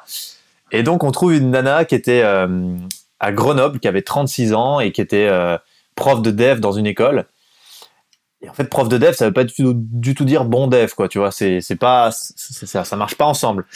Et euh, du coup, bah nous, on se dit putain, 36 ans, prof de dev, machine, quoi, tu vois. Et, euh, du coup, on lui dit allez, c'est parti. Et puis elle, enthousiasmée par ce qu'on avait fait avant, quand même, tu vois. Enfin, on avait vraiment des millions d'abonnés sur les réseaux sociaux. Enfin, on pouvait la lancer l'appli sans problème. Et ça, c'était notre force. Et donc, on lui dit bah allez, on essaie de faire ça. Et elle code pendant des mois, c'est un carnage, ça sort jamais, il y a des bugs partout. Et, alors, deuxième erreur de malade, tiens, je viens de m'en rappeler. Moi, je me dis, tiens, je vais, je vais lever un peu des fonds, tu vois. Genre, euh, tu comme ça, quoi. Il faut bien lever des fonds, tu sais, on est, on est entrepreneur, quoi. Et donc, du coup, je, je vais voir un petit business angels et, euh, et pareil, je lui pitch un peu le truc et, euh, et je lève 30 000 euros. C'était ma première levée de fonds, 30 000 euros. Euh, et donc, je créé une deuxième boîte qui s'appelle Start Corporation et qui était donc ma boîte dans laquelle il fallait mettre des apps de service. Et tu noteras que tout était pris à Stark Industry parce qu'en fait le logo de Stark Industry donc euh, dans euh, Iron Man c'est Stark Corporation et nous on avait mis Start Corporation avec le même logo. Genre notre logo, j'envoyais des, euh, des devis et tout avec le logo de Stark Industry. Pendant 5 ans j'ai fait ça et les mecs à la fin je me disais ils vont voir, ils vont voir mais personne n'a jamais vu quoi. C'était splendide. Et donc, du coup, bon, tout ça pour dire que je fais cette petite levée de fonds avec un développement qui était totalement aléatoire, qui avait des années de retard, euh, un produit, on n'avait aucune idée de s'il allait marcher, on n'avait pas la moindre idée d'un modèle économique, euh, mais on était serein parce que réseau social d'alcoolique, machin. Et en fait, on, on, voit, en en parlant un peu sur les réseaux sociaux au début, parce qu'on commençait à annoncer qu'on allait sortir, on crée une page, que le truc est vraiment fort en termes de concept et que les gens sont trop chauds, vraiment. Mais par contre, euh, ça nous met un petit coup de pression parce que j'ai levé de l'argent, donc fallait y aller. Et euh, on dit, bah allez, on sort que iOS. et je sors iOS, du coup, euh, le truc était codé, franchement, avec les pieds, quoi. Malheureusement, c'était pas, c'était pas assez, tu vois, il n'y avait pas eu de, un vrai dev avec des bonnes pratiques de dev et tout. et du coup, on, fait genre 30 000 téléchargements en deux jours, parce que j'en parle juste sur les communautés un peu qu'on avait. Et le truc explose, quoi. Genre, enfin, je sais pas, je, tu, tu vois l'explosion qu'il y a eu là il y a quelques jours, mais je pense que c'était encore plus que ça. C'est genre c'est crash total, euh, plus accessible du tout, on pouvait rien faire avec oui, l'appli. Je viens de comprendre, explose, explose dans le mauvais sens du coup. Ça ah, il explose dans le mauvais sens. C'est pas la bonne explosion qui fait plaisir, c'est l'explosion qui fait pas plaisir. Et du coup inutilisable, un fiasco total, ça fait tout péter. Euh, et donc là je commence à me dire putain merde, on c'est vachement dur. On a sous-estimé à mort l'importance euh, du côté tech, parce qu'en fait, moi, au début, je l'avais sous-estimé, mais sur une app de médias, c'est pas très grave, tu vois, il y a, quasiment rien. Mais là, ça n'a rien à voir. Et du coup, bah, je, je réfléchis à comment je vais faire. Euh, Et en fait, on se rend compte que beaucoup de gens euh, qui voulaient utiliser l'appli nous font quand même des retours. Et donc là, j'ai un bon réflexe, c'est d'aller discuter avec tous ces gens. Et donc je discute avec des centaines de personnes qui m'expliquent qu'en fait, elles, cherchent un prétexte pour faire des rencontres. Et c'est très difficile maintenant de se rencontrer dans la vraie vie. Tout passe par des apps, des trucs. Euh, tu vois, on est en 2014. Et, euh, et, et, euh, et, toutes me disent, bah en fait, c'est pas le problème de, de l'app de dating qui nous qui, qui, fout la merde, c'est le problème de comment on fait pour avoir un prétexte à une rencontre moins malaisante, plus simple, et donc dans la vraie vie. Et donc, à force de discussion, émerge le fait qu'ils ont envie de se rencontrer en fait dans, sur du micro-événementiel. Et l'apéro, c'est pas mal, mais il y a plein d'autres trucs. Tu vois, par exemple, je sais pas, une session de yoga, euh, tu vois, dans un appart ou dans un parc, un truc pour apprendre à faire des moritos, enfin voilà. Et tout ça, c'est un super prétexte en fait pour rencontrer des gens. Et comme c'est pas explicitement dit que tu es là pour rencontrer des gens, et eh ben il y a plein de mecs et de nanas d'ailleurs à qui ça plaisait vachement. Et donc à partir de là, je me dis bah je vais shifter un peu l'idée parce que mon petit investisseur, faut quand même que je lui dise t'inquiète. T'as pas mis Laisse tout revenir un jour. T'as pas financé une explosion. T'es pas un terroriste. et du coup euh, le mec me dit bon bah ok vas-y essaye de faire euh, le level up de ce de ce truc là. Et, euh, et, donc là, je m'associe avec euh, d'autres potes à qui je dis, bah écoutez les gars, venez, on essaie de se, se, chauffer pour vraiment faire une bonne app et tout, un truc qui soit qui soit un peu canon, et on fait un truc de micro événementiel. Et donc là, on l'appelle Who's Up, euh, et c'était donc le, début d'une aventure euh, de, euh, de deux ans et demi pour développer cette, plateforme de micro événementiel entre particuliers, qui était en fait une app de dating, mais brandée différemment avec un, modèle différent. Et pareil, toujours pas de modèle économique, mais ça, tout le monde te disait à l'époque, non mais t'inquiète, le modèle économique qu'on voit après, en mode à l'américaine quoi, le truc absurde. Mais à l'époque, vraiment, pour ma défense, t'avais pas un mec, même les investisseurs machin, moi je connaissais bien les mecs de Happen parce que je les avais rencontrés au tout début, ils avaient sponsorisé mon Spotted, tu sais, ils sponsorisaient tous les Spotted ouais. de France. Et du coup, je discutais avec eux et, et eux ils disaient ah non mais mec, lève des fonds, tu sais, enfin genre c'était vraiment tu lèves des fonds. Et euh, donc du coup, bah bon, bah pas de modèle économique, mais c'est pas grave, c'est le digital, euh, tu sais, ça va venir un jour. Euh. En fait, je pense qu'on a eu une grosse confusion. Le, il y a eu une inertie du, des années 2000, quoi, qui a trop traîné, parce qu'en fait, c'était une aberration, quoi. Mais c'est vrai. Ça a tellement traîné, oui. Ouais, ça a vraiment traîné, ça traîne toujours un peu d'ailleurs. Hein. Il faudra quand même leur dire un moment. Mais euh, du coup, bah, je, je, me dis, bah, ok, bah, du coup, avançons, euh, relevons des fonds. tu vois, on en est là, on, on vient de on vient de faire une explosion et on se dit on a une autre idée. Relevons des fonds. c'est tellement absurde, putain. Ah là là, quand j'y pense. Mais bon, c'était il y a six ans, donc tout le monde se calme ici. Et, euh, donc du coup, bah, je me dis, euh, allez, c'est parti. Euh, on va refaire un design, on va réfléchir un peu l'appli. Et encore une fois, les mecs ne réfléchissent pas une minute à est-ce qu'il y a un modèle économique à réfléchir, est-ce qu'il y a un truc? Non, c'est plus faisons un beau design d'appli et, continuons sur notre lancée. Et donc à cette époque, je discute beaucoup avec la développeuse qui avait codé avec les pieds, et elle me dit non mais t'inquiète, je vais, je vais nous faire un truc propre, je vais repartir sur les basses scènes. Et du coup, erreur de ma life, je la nomme CTO de la, boîte, et je lui donne un peu des tu vois, je lui dis vas-y t'inquiète, euh, là je peux pas te payer pendant pendant longtemps parce que là on, je suis en levée de fonds, mais par contre euh, tu, tu deviens CTO, t'as un peu des et le jour où ça marche, bah voilà, ça marche quoi. Et donc j'associe comme ça on était quatre, tu vois, on était quatre associés. Euh, donc il y avait un pote qui est venu pour faire le design, euh, cette nana qui était en CTO, un pote qui était en mode qui voulait faire de la com, bah, c'était le mec qui euh, voulait faire un réseau social d'alcoolique, et puis moi. donc voilà, on, était grosso modo une bonne bande. Heureusement, moi j'avais quand même mon autre boîte qui tournait ce jour, même si je m'en occupais un peu moins, mais ça rapportait quand même de quoi payer les loyers et faire des trucs parce que sinon ça allait être compliqué. Et du coup, bon, on fait ce, cette, euh, cette, euh, cette, appli, on fait plein d'itérations pendant longtemps. Je relève 80 000 balles, puis 350 000 balles. Tu vois, je, je me chauffe quand même. Euh, je commence à comprendre ah oui, aussi ouais. comment on lève des fonds et tout. Euh, et puis on commence à avoir un truc qui commence à être sympa. Euh, on monte à 100 000 téléchargements. On avait, je sais pas, on avait 8 000 utilisateurs actifs par mois, un peu proprement. on commence à et, et en fait, ça a été un long parcours, mais ça a été extrêmement formateur parce que j'ai vraiment déjà appris comment marcher une app de service, euh, qu'il fallait aller au plus simple, parce que tu es, au début, quand tu fais une app, tu mets un million de fonctionnalités, quoi. Genre, les mecs, ils arrivent là-dedans, ils ne savent plus où ils habitent. Enfin, ils savent plus en quelle année on est, ils savent plus rien. et c'est un enfer. Et ça, c'est un truc, mais ne jamais faire ça, putain. Il faut une fonctionnalité et elle est bien et elle marche. Voilà, c'est tout ce que demandent les gens.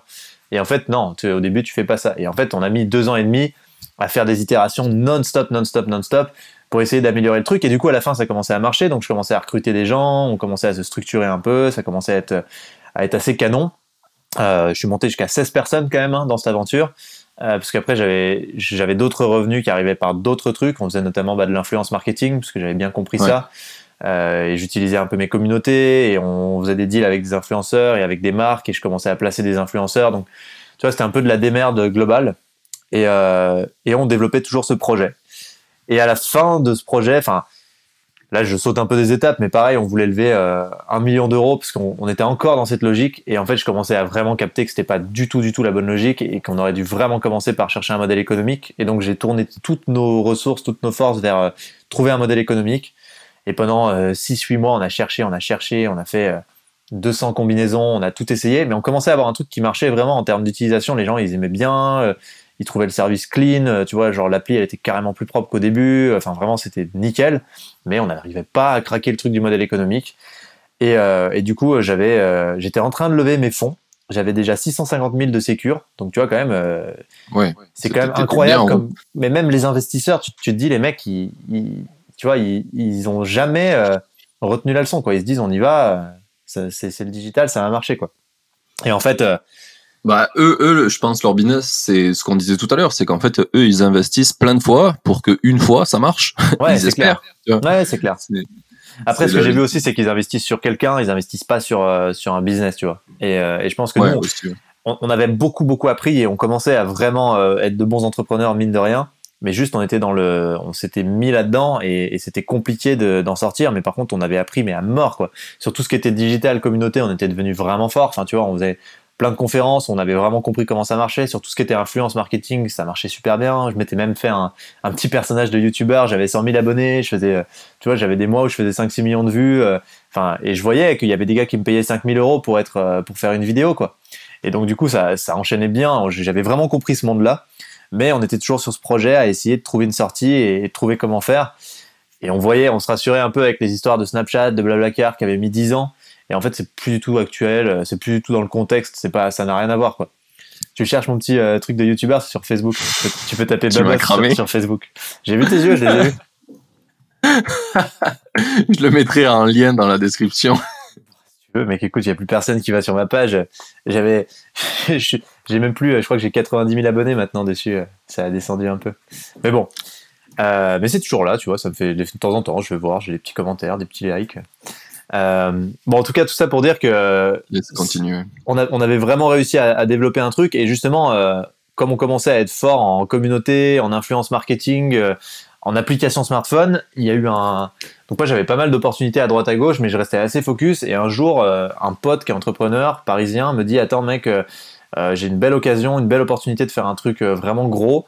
Il y a un réseau social américain qu'un pote vient de racheter." Et donc je me retrouve dans un appart à Paris euh, en face d'un petit chinois. Euh, le mec pesait 350 millions d'euros, il avait euh, acheté et revendu plein de boîtes, il avait monté des putains de startups dans le gaming, un truc qui s'appelait Denali Studio. Et ce mec-là connaissait un peu mon pote, et en gros il venait de racheter un réseau social américain qui s'appelle Thriller. Il venait de le racheter pour 10 millions d'euros. Et il était persuadé qu'il allait en faire une, putain de licorne, et d'ailleurs l'avenir est en train de lui donner raison. Et, et le mec nous avait dit, bah écoutez les gars, moi je cherche des mecs pour lancer l'Europe. nous aux États-Unis ça commence à prendre il me faut des mecs qui connaissent les applications smartphone, les communautés et les influenceurs. Donc j'ai trouvé que toi, Arthur, là, euh, avec ta bande, là, donc, euh, ben, euh, bah, vous lancez l'Europe, quoi. Et donc, du jour au lendemain, je me retrouve à, à lancer l'Europe de ce truc-là, en même temps que j'avais donc ma boîte Start Corporation sur laquelle je faisais cette appli Who's Up en mode on, on s'arrachait bien la gueule et on cramait beaucoup de cash parce qu'on essayait de trouver les modèles qui marchent. Et ma première boîte Brainbox, donc de communauté, sur laquelle il y avait encore des bonnes communautés qui tournaient encore bien mais il y aurait un milliard d'anecdotes à raconter, euh, de trucs qui se sont mal passés aussi sur Brainbox. Je pense que si on commence à discuter de tout ça, on n'est pas sorti, donc on va, on va enchaîner. Et du coup, je me retrouve. on va faire une série, c'est plus un podcast. c'est clair. Et du coup, je me retrouve dans une, euh, une période où je fais euh, bah, trois boîtes en même temps, en fait. donc avec des bureaux à Paris, à Lyon et à Grenoble, parce que j'avais des, des employés à Grenoble. On avait 25-26 employés en tout. Euh, et là, ça bossait 90 heures par semaine. Par contre, je vois qu'on est vraiment solide euh, sur l'aspect euh, développer une app, la faire grossir. une app comme Thriller là notamment, puisqu'on arrivait vraiment à faire des super belles perfs. on a commencé à accompagner plein d'influenceurs, on les faisait venir sur la plateforme, et là la vie c'était n'importe quoi. On partait à Los Angeles pour sponsoriser le All-Star Game avec 15 influenceurs, on était dans une villa avec eux, tu vois, c'était les anges quoi. On allait à Ibiza pour leur faire faire euh, du bateau euh, et des stories euh, pour que ça fasse des téléchargements. Enfin, c'était vraiment une vie bizarre, tu vois. On sponsorisait la Fashion Week à Paris. Enfin, c'était du grand n'importe quoi. Ça arrêtait pas d'enchaîner. J'ai fait ça pendant quasiment deux ans.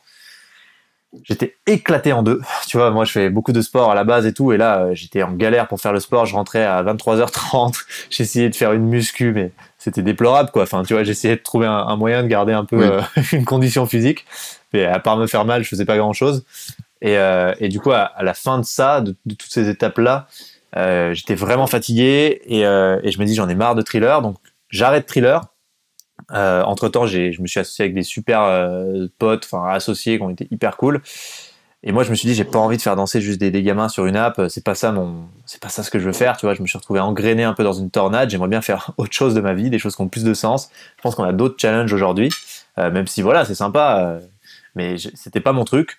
Du coup, je sors de thriller, je dis j'arrête, malgré qu'ils m'ont proposé des actions et un très très bon, une très bonne rémunération, euh, avec une belle place, tu vois, en mode euh, head of growth monde, tu vois, c'était quand même une boîte ricaine avec beaucoup de monde, mais, mais je sentais que c'était pas moi et que c'était pas ce que je voulais faire. Et les mecs étaient en train de lever 70 millions d'euros, ils en avaient déjà levé 30, 38, donc tu vois, enfin, c'était clairement en train de grossir. Mais, euh, mais j'avais pas envie de prendre ce truc. Donc j'arrête thriller, je me reconcentre tout de suite sur ma boîte euh, Start Corporation, je dis aux gars, écoutez les mecs, euh, parce que Thriller c'était une putain de source de revenus pour euh, Start en fait. Du coup on était quasiment à l'équilibre grâce à ça, mais quand quand j'ai arrêté Thriller, euh, j'ai carrément coupé les revenus de toute ma boîte Start. Et du coup il nous restait pas énormément de cash et je dis aux gens bah les gars on a trois mois pour pour trouver un modèle économique parce que dans trois mois on est en mode break even et mauvais break even quoi, le break even vers le bas quoi. C'est l'heure de la pause. J'en profite pour te rappeler de noter le podcast et si tu souhaites m'aider à l'améliorer mets un commentaire car je les prends tous en compte. Dernière chose, si tu connais des makers que tu aimerais voir dans le podcast, va sur indiemaker.fr, tu pourras voter pour ceux que tu voudrais voir, et ne t'inquiète pas, si un maker est absent de cette liste, tu peux toujours l'ajouter toi-même.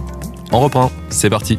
Mais, mais euh, quand tu étais à, à Thriller, en fait, tu ramenais des contrats sur ta boîte Start, c'est ça? Et du coup, en partant, en fait, euh, t'as as arrêté tous les contrats, quoi. en gros, il y avait ça, mais c'était pas que des contrats d'influence marketing. Euh, ça, c'était un peu, mais c'était pas les gros des revenus.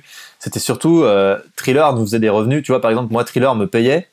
En fait, on était plusieurs associés à bosser euh, en mode part-time Thriller, Who's Up, plusieurs associés de Who's Up. Donc, entre temps, la CTO est partie, j'ai remplacé par un autre CTO, j'ai associé d'autres mecs. Enfin voilà, il y a eu plein de choses.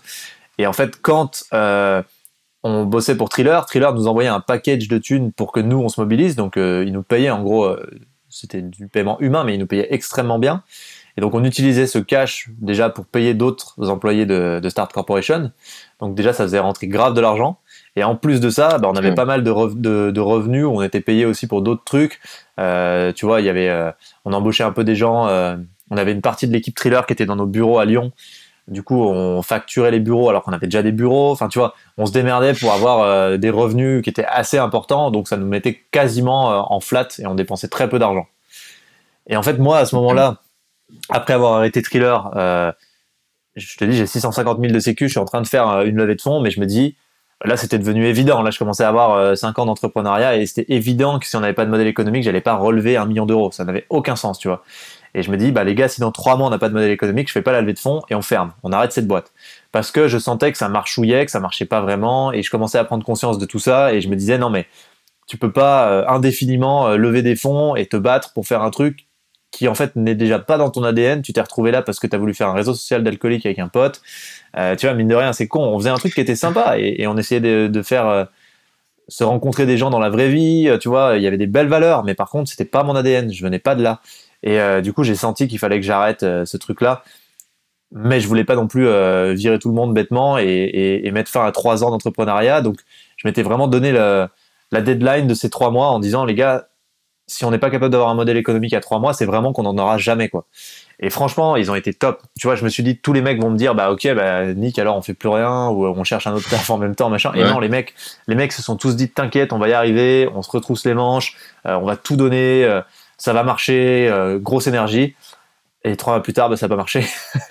du coup, bon, bah, on, a quand même tout donné, tu vois. Et, euh, et du coup, bah, je, je suis obligé de fermer la boîte. Je me rappelle, c'était hyper douloureux. Enfin, je suis arrivé un jour, j'ai dit, les gars, on va tous en bas dans la salle de réu. Donc, on avait changé de bureau. C'était plus celui où ça puait les pieds, c'était bien. Euh, et, euh, et, du coup, je leur dis, bah, les gars, écoutez, faut, faut qu'on arrête, quoi. On, on fait pas la levée de fonds d'après. Euh, J'en avais parlé aussi aux invests. Ils avaient dit, ouais, bah, dans ces cas-là, c'est clair, on, on, suivra pas et on suivra que si c'est vraiment. Et donc, je dis, bah, on s'arrête là, quoi. Et du coup, euh, ça aurait pu se finir plus ou moins bien parce qu'on avait un peu de cash et je me dis, je vais payer euh, tous les, toutes les ruptures et tout ça. Et en fait, euh, l'enfer que j'avais euh, zappé, c'est que moi, dans ma tornade où on bossait comme des chiens, euh, j'avais pas pris en compte la TVA de cette année-là. et du coup, on s'est retrouvé avec euh, plus de 100 000 euros de dette et donc absolument aucun moyen pour faire les licenciements. Et là, je me dis, mais c'est l'enfer, quoi. Et donc, je me retrouve à ce moment-là, déjà à devoir aller voir mes invests aller regarder dans le blanc de l'œil à 16h du mat, et là je peux te dire, t'as personne avec toi, il hein, n'y a pas d'associé, il n'y a rien, t'es solo. Et tu dis à des mecs de 60 piges, bah, je vous ai fait perdre, je sais pas combien, 400, euh, bah, au moins, attends, combien en tout? Ouais, pas loin de 500 000 balles, quoi, donc tu vois, ça fait quand même chier. Euh, les mecs, ils sont pas très contents, donc c'est déjà pas évident. Euh, tu dois dire aux salariés, les gars, je cherche une solution pour payer euh, vos, vos ruptures conventionnelles. Déjà, les mecs étaient des anges parce qu'ils ont accepté de faire des ruptures conventionnelles. Euh, enfin, c'était un bordel. Je me retrouvais avec des huissiers chez mes parents tout le temps, toutes les semaines. Enfin, tu vois, non, dur, vraiment dur. Et donc pendant euh, plusieurs mois, c'est vraiment la galère. Euh, je me dis putain, allez, c'est le prix à payer pour euh, te relancer sur une autre situation et tout. Vas-y. Euh, et donc j'arrive à vendre la boîte en mode coup de théâtre, mais j'ai galéré comme un malade. Je suis allé voir tout le monde. Je me rappelle, donc j'avais, on avait quand même un, un sas de micro événementiel qui était hyper quali quoi. Et donc je vais ouais. voir euh, les Club Med, euh, les Pierre et Vacances, euh, les Herbalife, tous les mecs qui pouvaient avoir euh, intérêt à racheter ce truc-là. J'avais pas mal de marques d'intérêt, je creusais, mais j'arrivais pas, quoi. Tu vois, c'est dur de vendre une boîte et surtout quand t'es un peu en galère, ils le voient, tu vois, ils voient, ils voient que c'est la merde, ils voient qu'il y a des huissiers derrière toi, sur, dans ton dos, quoi. Et euh, du coup, c'était pas simple. Mais euh, d'ailleurs, je, me rappelle, on était à deux doigts d'avoir un truc avec Pierre, euh, avec le Club Med et un de mes anciens investisseurs. M'a volé le client en gros tu vois genre les mecs m'ont dit vas-y Club Med ils sont intéressés par ça ça ça chez toi je vais t'accompagner on va on va améliorer le truc et puis on va réussir à leur vendre et tout. Et en fait à côté ils étaient ils avaient une petite boîte un petit euh, une agence de développement informatique quoi. Et ils développaient des apps aussi. Et les mecs me donnaient plus aucune nouvelle sur le truc du Club Med alors qu'ils me disaient on le gère t'inquiète. Et donc moi ça me soulageait vachement. Et en fait j'avais aucune news. Et à force je commence à me dire putain mais vas-y j'en ai ras le cul je vais aller moi-même faire le deal. Donc je trouve une pote qui travaille chez le Club Med, elle fait remonter, tac, j'arrive à avoir la bonne interlocutrice. J'y vais, je présente mon dossier, elle a la meuf, elle tombe de la chaise et elle me dit mais en fait il euh, y a un mec qui est venu me présenter exactement ça, mais avec un autre nom il y a deux semaines. Et je demande le nom du mec et c'était le mari de la meuf qui avait mis de l'argent chez moi. Et euh, du coup je me dis mais putain mais horrible quoi, tu vois genre le, le couteau dans le ouais. dos de, de bâtard en, alors que c'était déjà difficile. Euh, Bon bref, c'était pour la petite anecdote pour dire que même tes propres investisseurs des fois peuvent être, tu vois, peuvent peuvent te la mettre. Et bon, tout ça pour dire que du coup, je trouve un mec qui me rachète ça, un groupe euh, belge qui voulait développer le truc, qui croyait pas mal au concept, et ça me sort de la mouise alors que ça faisait des mois que j'essayais de vendre. Et tous les mecs me disaient, je me rappelle, tous les entrepreneurs me disaient, non mais mec, passe à autre chose, c'est mort, tu peux pas vendre un truc comme ça, c'est impossible, abandonne. Enfin, tu vois, des super entrepreneurs, ils me disaient, il faut pas se faire d'illusions, passe à la suite, refais-toi quoi. Et pour le coup, j'ai quand même eu raison. Je me suis acharné quelques mois parce que j'avais pas le choix aussi. Enfin, tu vois, t'as tes huissiers chez des darons, ça le fait vraiment pas. Et, euh, et du coup, de toute façon, c'est toujours quand, t'es dos au mur que tu t'es, le meilleur pour trouver des solutions à des trucs euh, que personne ne veut trouver des solutions. Et puis tu vois, j'ai vu plein de trucs, j'ai eu plein de learning aussi à ce moment-là euh, qui était très dur. J'avais déjà eu plein de learning, mais typiquement, j'avais des associés, enfin un de mes associés qui était mon directeur général. Le mec, euh, quand il fallait jouer les start et qu'il y avait du cash, il était là. Mais alors mon gars, quand c'était compliqué, c'était le CDiste. Genre quand il fallait essayer de s'en sortir pour vendre la boîte à la fin, je me rappelle très bien. il fallait aller voir les invests, il y avait plein d'allers-retours, c'était hyper stressant. Et le mec s'est barré en Malaisie trois semaines avec sa meuf et n'a donné aucune nouvelle. Téléphone éteint, tu vois. Genre, enfin, genre des trucs, tu te dis, Ok, Bonne j'apprends ce que c'est. ouais, voilà, j'apprends ce que c'est un bon associé et un mauvais associé. Quoi. Heureusement, j'avais des bons associés qui, comme, qui n'ont pas fait ça. Mais tu vois, j'ai vu plein de trucs comme ça qui étaient vraiment hardcore. C'était vraiment une période hyper dure, mais par contre, en termes de learning, c'était fou. Et euh, du coup, bon, j'ai réussi à vendre la boîte. C'était juste euh, magnifique. Ça a traîné de ouf. Euh, c'était hyper dur. J'étais tendu comme un string jusqu'au bout du truc. Et une fois que j'ai eu vendu la boîte et que tout ça était un peu euh, réglé, je me suis dit, OK, sur quoi je peux encore capitaliser? Il me restait ma petite boîte Brainbox du départ et Nuit sans folie qui tournait super bien. Et donc, du coup, je me dis, bah vas-y, on va faire, on va faire quelques apps autour de Nuit sans folie. Donc là, je me recale avec mon associé, un de mes premiers associés, donc Lionel, là, qui était le CTO de Brainbox. Et on sort bah, d'abord une petite app de jeu qui s'appelle Kinky, qui commence à faire des bons petits revenus récurrents par mois. Donc là, tu vois, on savait faire des apps. En fait, on avait appris comment faire des apps. C'est juste qu'à la base, euh, on s'était mis dans la merde, mais en 3-4 ans, on savait vraiment comment faire une app, on savait tout de suite comment avoir un modèle économique, on savait tout de suite comment tester le modèle économique d'entrée.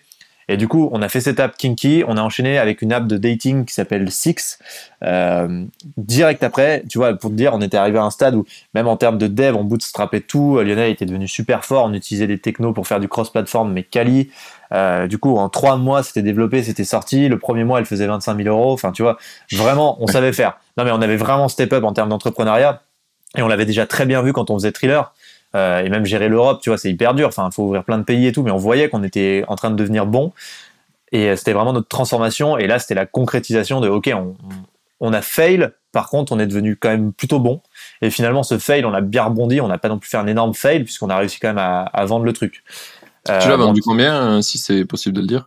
Ouais, alors je l'ai pas, je peux pas dire combien je l'ai vendu, mais en gros ça a épongé les dettes et on n'a pas gagné d'argent quoi. Donc si tu veux, c'était, c'est plus ou moins dit dans la dans la réponse là. tu vois, t'as un peu près l'idée. Ouais. Et, en gros, donc c'est pas du tout un truc où on s'est fait beaucoup d'argent. Par contre, Thriller m'a fait un peu d'argent parce que quand j'ai arrêté, j'ai, on a fait quand même, tu vois, on a pris un peu d'argent en perso, on s'est un peu démerdé pour ça. Euh, donc on n'était pas non plus en train de crever, moi ça allait. Euh, et cette appli là, direct quand on l'a sortie, euh, moi je voyais bien qu'on n'allait pas développer une putain d'app de dating qui allait devenir énorme parce que c'était pas mon kiff et que j'avais vraiment envie de faire autre chose. Je commençais énormément à me renseigner sur le le dérèglement climatique, ça faisait un an que je faisais ça et, je savais qu'il fallait absolument que j'agisse là-dessus et que c'était vraiment le gros challenge et qu'il fallait tous qu'on s'y mette. Et ça me touchait grave et je, réfléchissais tous les jours à ce que j'allais faire. Et en fait, euh, tout de suite, euh, j'ai eu euh, Wild. ça, je sais pas si j'ai le droit de le dire non plus, mais je crois que oui. tu vois ce que c'est Wild ou pas du tout? Hmm, Pas sûr. C'est un gros gros site de rencontres qui appartient à un plus gros groupe. Ils ont pas mal de verticales et en fait, bah, c'est vraiment gros quoi. et donc c'est un gros truc qui fait pas mal de promos. Et les mecs euh, m'ont fait une proposition de rachat de tout Brainbox, donc ma boîte de communauté, principalement pour Six parce qu'ils vont mettre le paquet dessus, euh, mais euh, également pour Nuit sans folie, pour tout ça. Et donc là, j'ai fait une belle vente qui a duré quelques mois aussi. C'était un bon learning parce que c'était pas du tout les mêmes conditions de vente. Là, c'était une vente où tu as des vrais négoces, où tu as un vrai truc à mettre sur la balance. Et donc là, j'ai gagné de l'argent comme il faut et ça m'a vraiment mis bien pour le coup. et donc ça, ça a été une putain d'expérience qui m'a sorti. Et en fait, en même temps, j'avais euh, vachement réfléchi à ce que je voulais faire.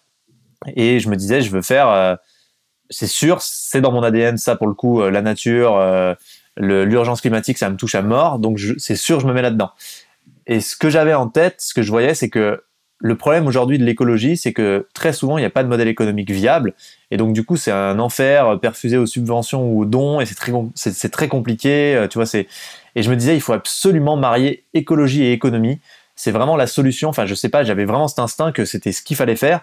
Et je me disais, euh, je vais faire des boîtes qui vont être et durables et rentables. Donc je vais monter un startup studio de boîtes et durables et rentables parce que je suis convaincu euh, que c'est le bon angle pour le pour que vraiment l'écologie elle prenne un essor. Et c'est évident parce que si tu veux que les gens mettent à profit leur temps et leur énergie au service de l'urgence climatique, bah, il faut qu'ils aient un salaire, donc il faut les payer, donc il faut un modèle économique. Donc voilà, la boucle est bouclée. Et en fait, euh, je réfléchissais à fond à ce truc-là. J'avais commencé à le, à le mettre en place et, euh, et j'ai vu un mec qui avait des bureaux au-dessus des miens à, Lyon, qui était un putain d'entrepreneur aussi lyonnais euh, de 35 ans, avec qui je dînais de temps en temps, tu vois, deux fois par an, quoi. Ouais. Qui lui voulait lancer un fonds d'investissement. En gros, bah, enfin c'était Time for the Planet. Il l'appelait déjà Time for the Planet, et c'était un fonds d'investissement dédié à la lutte contre le dérèglement climatique. Et en fait, quand je les ai vus, j'ai tout de suite enfin, on était quasiment en train de faire le même truc, quoi. Eux, ils avaient la composante fonds d'investissement que moi, j'avais pas. Et donc, je les ai appelés, j'ai dit, les gars, on fait ça ensemble, parce que niveau com, ils étaient pas, pas très bons, ils savaient pas trop comment faire. Mais par contre, c'est des super entrepreneurs qui savaient vraiment faire plein d'autres trucs. Et je me suis dit, là, je vais encore sortir de ma zone de confort et je vais apprendre hyper vite et on va faire un projet ultra dimensionné pour que, encore une fois, je passe un level en termes d'apprentissage et que, que je continue d'augmenter, quoi. Et, du coup, on s'est rencontrés et en, en deux, en deux rencontres, tu vois, on s'est dit ok c'est parti. Et donc là, on a cofondé Time for the Planet ensemble euh, et c'était parti quoi. Est-ce que tu peux un peu expliquer c'est quoi le, le, projet, comment tu comptes fonctionner avec Time for the Planet? Ouais, bah, Time for the Planet c'est une entreprise qui crée des entreprises et ces entreprises elles sont pensées, elles sont paramétrées de A à Z pour lutter contre le dérèglement climatique.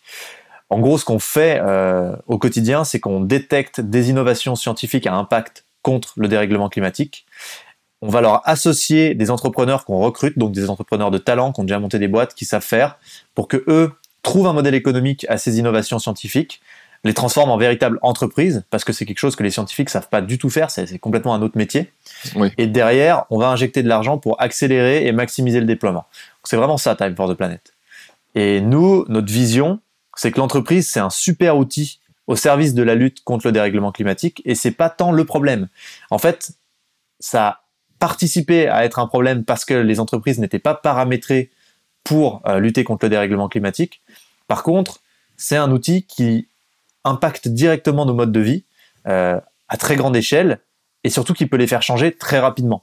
Et d'ailleurs, c'est ce qu'on voit parce que ces 50 dernières années, les entreprises, elles ont transformer notre monde. Ça n'a plus rien à voir. Surtout les entreprises des, nouvelles technologies, même les entreprises en général, ça va super vite.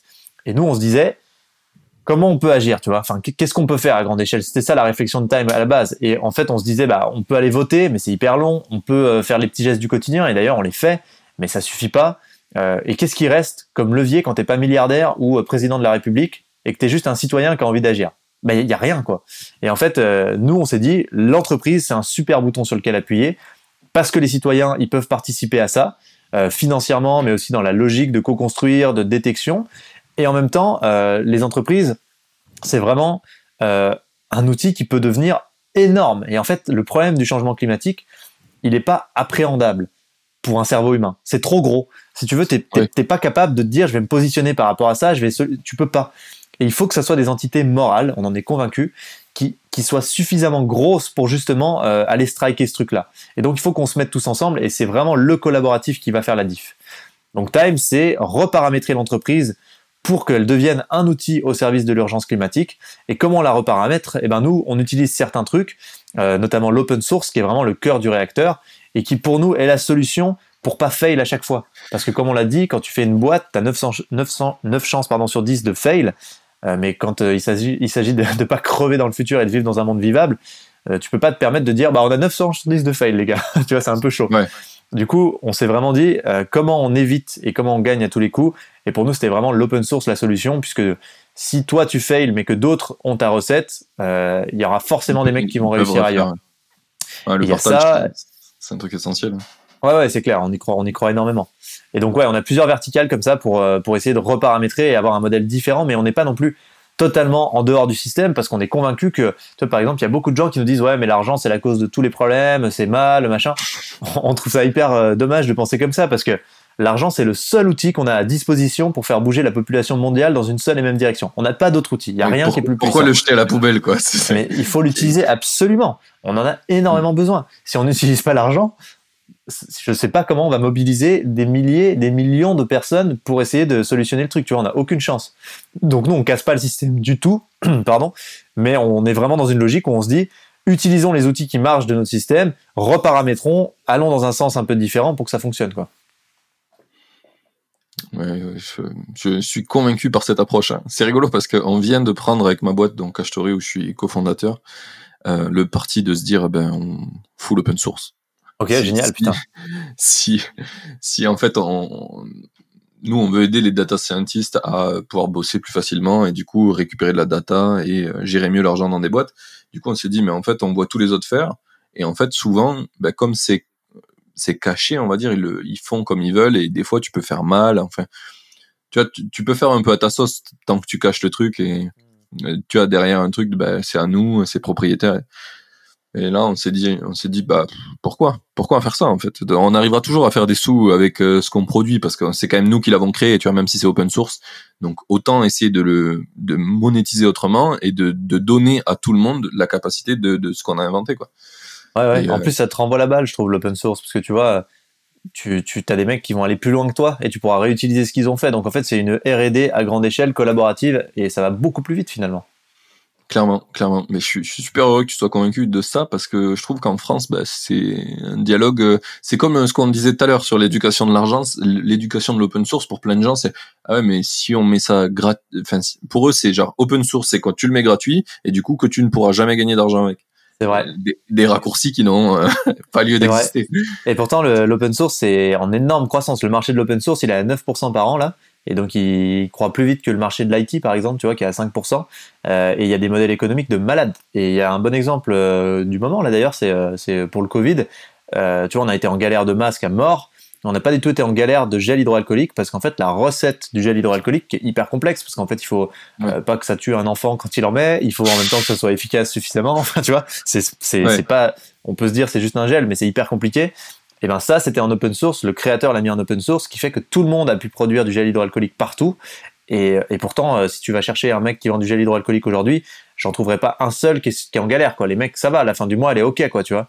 Et euh, et il y a plein de modèles économiques autour de l'open source. Et surtout, ce que j'adore avec l'open source, c'est que c'est euh, l'économie de la connaissance, tu vois. C'est pas du tout l'économie euh, de la ressource directe, c'est l'économie de la connaissance parce qu'en fait, on vend le savoir, euh, le comment on utilise le truc, et c'est ça qui est valorisé. Et donc c'est une autre économie, c'est une, autre logique de pensée sur les modèles économiques. Mais par contre, pour le coup, il y a des vrais modèles économiques, et je pense même qu'ils seront plus efficaces et plus résilients que la plupart des modèles économiques euh, non open source. L'avenir ouais, nous le dira, mais moi j'y crois beaucoup. Euh, clairement, moi je pense que la, le, la résilience dans le fait d'échanger librement des informations, c'est la clé. Parce que quand tu fais ça, en fait, du coup, euh, tu as, as, fait un très bon exemple tout à l'heure avec euh, le, le, la recette qui était du coup open source, c'était pas protégé par un brevet. En fait, pour moi, le brevet, c'est le principal frein à euh, l'évolution de notre monde. Quoi. En fait, tu veux faire, tu veux faire payer des gens, tu peux plus l'utiliser. Enfin, c'est quoi? C'est juste une idée, les gars. Euh, genre, ouais. si t'as été le premier à le faire, ton nom il sera cité partout, et du coup, bah, c'est quand même toi, le mec euh, ou l'entreprise qui, qui l'a fait, quoi. C'est, enfin, tu sais, c'est assez archaïque comme, comme raisonnement finalement. Quand tu penses, c'est un peu comme un enfant qui dit c'est mon mien, quoi, tu vois. Et en fait, euh, du coup, c'est ouais. ton tien, mais tu vas jouer tout seul avec, donc euh, tu vas pas t'épanouir, tu vas rien découvrir d'autre et tu vas jamais progresser, quoi, puisqu'en fait, t'es tout seul avec ton tien. Et, et quand tu y penses, euh, le, le, brevet, je pense que c'est vraiment, ça fait vraiment tout reculer. Tu vois, nous, on a un truc, par exemple, là, c'est une, euh, ça permet de stocker euh, de la donnée informatique dans de l'ADN de synthèse. Donc, c'est un des projets qui intéresse Time, mais c'est pas du tout forcément un sur lequel on va investir.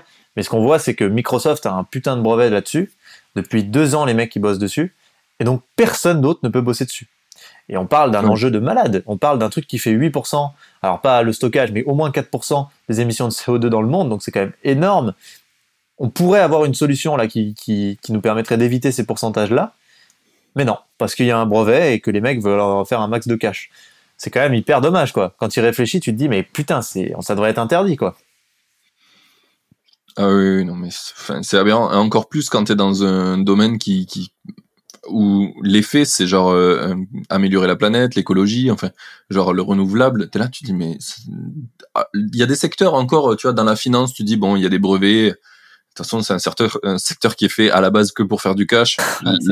Ah, allez sur votre prêt doré, et puis très bien mais genre ça, ça doit être illégal dans l'écologie de faire des brevets. C'est clair. Ah, on peut pas, on, genre on, on, on s'empêche de détruire notre planète, mais toi tu peux pas parce que t'as pas payé. C'est clair. mais what? Ouais, C'est clair. C'est pour ça que c'est une aberration et, et nous on est vraiment persuadés que l'économie elle est vraiment euh, construite, basée sur les enjeux du siècle passé, pas du tout sur nos, notre siècle actuel. Du coup, il faut vraiment la repenser. Et pour nous, l'open source, c'est c'est d'une évidence. Enfin, tu vois, c'est genre on comprend pas que ça soit que ça puisse être remis en question. Et c'est vrai que c'est très difficile pour les gens. Tu vois, un investisseur, il se dit putain, l'open source quoi. Les gars, vous déconnez quoi. Mais c'est normal parce ouais. qu'il va falloir, il faut toujours une génération ou deux pour que pour que ça passe. Le seul problème d'aujourd'hui, c'est qu'on n'a pas une génération ou deux. Donc, euh, il va falloir ouais, bourriner. Le, le, seul détail. c'est ça. Pas, pas, du tout insignifiant. c'est rigolo parce que euh, tu parles d'investisseurs et je sais que nous, euh, bah, c'est mort, on n'en aura plus hein, à partir du moment où on passe en open source ou alors euh, peut-être il y aura ça des, dépend, des, dépend. des, des, investisseurs éclairés, ouais, des, des, visionnaires. Mais rien que dans notre team, le moment où on a commencé à en parler avec mon cofondateur et le moment où on le met en place maintenant, c'est pas encore mis en place. J'espère que quand l'épisode sortira, ça le sera.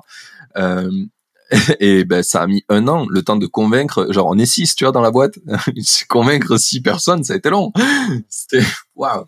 Ah mais c'est vrai que c'est c'est contre-intuitif. On a du mal. On se dit putain, mais si je donne ma technologie, comment je vais me rémunérer Et en fait, ça c'est un truc qu'il faut absolument qu'on casse ce truc-là quoi. Nous on a fait un article sur Time. On a listé plein de modèles économiques euh, open source. Euh, donc j'invite les gens si vous avez envie de, voir ça, c'est dans tout savoir euh, open source. Voilà, il y a un article. Et en gros, ça permet de de voir aussi quelques autres possibilités de rémunération avec l'open source. Et je pense vraiment que c'est un shift euh, de euh, l'économie de la ressource à l'économie de la connaissance. Et je pense que ça fait une énorme différence parce que vraiment, bah, c'est comme dit le, collègue là, Idriss Aberkan. J'allais dire, à un moment, on va le citer, hein, quand même. Bah, bah ouais. Mais je sais pas si ça vient de lui. Je crois qu'il lui-même cite un mec, mais en tout cas, euh, il en parle beaucoup et c'est lui qui a démocratisé ça. Donc c'est clair, il faut le citer. et, et, en fait Qu'est-ce qu'il dit déjà? Il dit que ah oui, il dit la connaissance c'est infini. Et, alors lui il dit la connerie est également infinie. Mais euh, ce qui est intéressant c'est que la connaissance est infinie et les ressources sont clairement finies. Mais du coup, si on shift vers une économie de la connaissance, comme il le propose aussi, je pense qu'on arrivera vraiment à avoir un truc euh, bien plus stable et bien plus résilient, comme on en parlait, puisque là aujourd'hui, euh, on voit qu'on n'est pas dans un modèle tout à fait résilient, quoi. Tout à fait, je dirais même pas du tout. ouais, c'est clair. C'est, enfin, je sais même pas comment comment on peut être encore ok. Mais ça, c'est ça revient au truc de tout à l'heure, c'est que ça fait des, tellement longtemps qu'on qu'on chérit ces modèles que c'est trop dur à les changer. Mais, Bien sûr, quand, quand, quand, tu prends deux minutes de recul, tu te dis attends, du coup, on monétise des choses qui sont finies dans notre monde, mais on veut tout le temps continuer de croître un enfant de 3 ans, il te dit, ben ça, ça marche pas. C'est genre 1 plus 1, ça fait 2, ça fera jamais 4, tu vois. c'est clair. Mais tu vois, euh, c'est aussi un truc, c'est, on a vraiment une économie euh, qui est, on pense que ça a toujours été comme ça, et en fait, ça n'a pas du tout toujours été comme ça. Euh, il y a très peu de temps, là, je voyais un exemple qui me touchait à mort, et j'arrive pas à m'en rappeler, et ça fait chier parce que c'est le moment. Mais en gros, qui montrait qu'il y a 3-4 générations, on avait des modèles qui n'avaient bah, d'ailleurs, voilà, c'est ça. C'est en gros la croissance. On croit que ça a toujours été, voilà, c'est ça. Mais en fait, la croissance, c'est tout récent. On a vécu dans un monde qui ne, où il n'y avait pas de croissance jusqu'à il y a euh, quatre générations, quoi. Il n'y avait pas de croissance. La croissance n'existait pas. C'était, euh, voilà. Et aujourd'hui, la, croissance, c'est religieux, tu vois. Alors qu'il y a quatre générations, c'est rien. Hein. Il n'y avait pas de croissance. tu regarderas c'est complètement dingue quand il pense. Donc des fois, tu vois, on, on, veut pas remettre en question des trucs et on est, on fait barrière comme des malades parce qu'on dirait que c'est, ça existe depuis toujours, alors que non, ça n'existe pas depuis toujours. C'est des trucs, euh, c'est tout récent, c'est, c'est rien, c'est une goutte d'eau par rapport à ce qu'on a fait avant. Et typiquement, tu vois, par exemple, la peine de mort. Pas dire que... Ouais, ouais. Oui, voilà, mais c'est ça. Mais du coup, c'est difficile à comprendre puisqu'on est né avec et que nos parents sont nés avec, tu vois. Et en fait, il aurait fallu qu'on vive 200 ans pour qu'il y ait des vieux de 200 ans qui nous disent non, non, les gars, en fait, on a déjà fait autrement. Mais c'est pas le cas, quoi. Et euh, il y a un truc aussi qui m'avait un peu euh, touché, c'est la peine de mort. La peine de mort, c'est un truc, c'est, euh, ça a été proposé les premières fois, je crois que c'est en 1918, tu vois. Et, et, et, ça a tellement soulevé les foules, la population, les citoyens étaient tellement choqués qu'on veuille enlever la peine de mort que c'était impossible de faire passer ces lois, quoi. C'était l'opinion publique, et était, mais il sortait les dents comme t'as jamais vu quoi. Et donc ça passait pas, ça passait pas. Et je crois que c'est passé en, en 1981, un truc comme ça, tu vois. Euh, ça a mis euh, un temps fou à réussir à passer. Et même quand c'est passé, il y a eu plein de tentatives pour, pour revenir en arrière. Et ensuite, quelques dizaines d'années plus tard, euh, on se dit mais c'est extrêmement évident quoi. Tu vois, ça choquerait tout le monde si on disait mais les gens n'étaient pas chauds pour enlever la peine de mort. Et en fait, souvent ça c'est un truc. Je pense que c'est ça aussi le problème du réchauffement climatique, c'est que ça va tellement vite, ça demande d'aller tellement vite que nous, humains, euh, conservateurs, qui avons besoin de temps pour comprendre les choses et pour faire un shift, euh, on n'arrive pas, tu vois, on n'arrive pas du tout à s'adapter. Et en fait, euh, quand tu vois cet exemple de la peine de mort, tu te dis, mais, enfin, demain, ça sera, il y a des choses qui nous paraissent aberrantes aujourd'hui qui seront évidentes dans, dans 20 ans, dans 30 ans. C'est rien, 20 ans, 30 ans. Mais regarde, 1980, c'est, c'était il n'y a pas longtemps quand tu penses.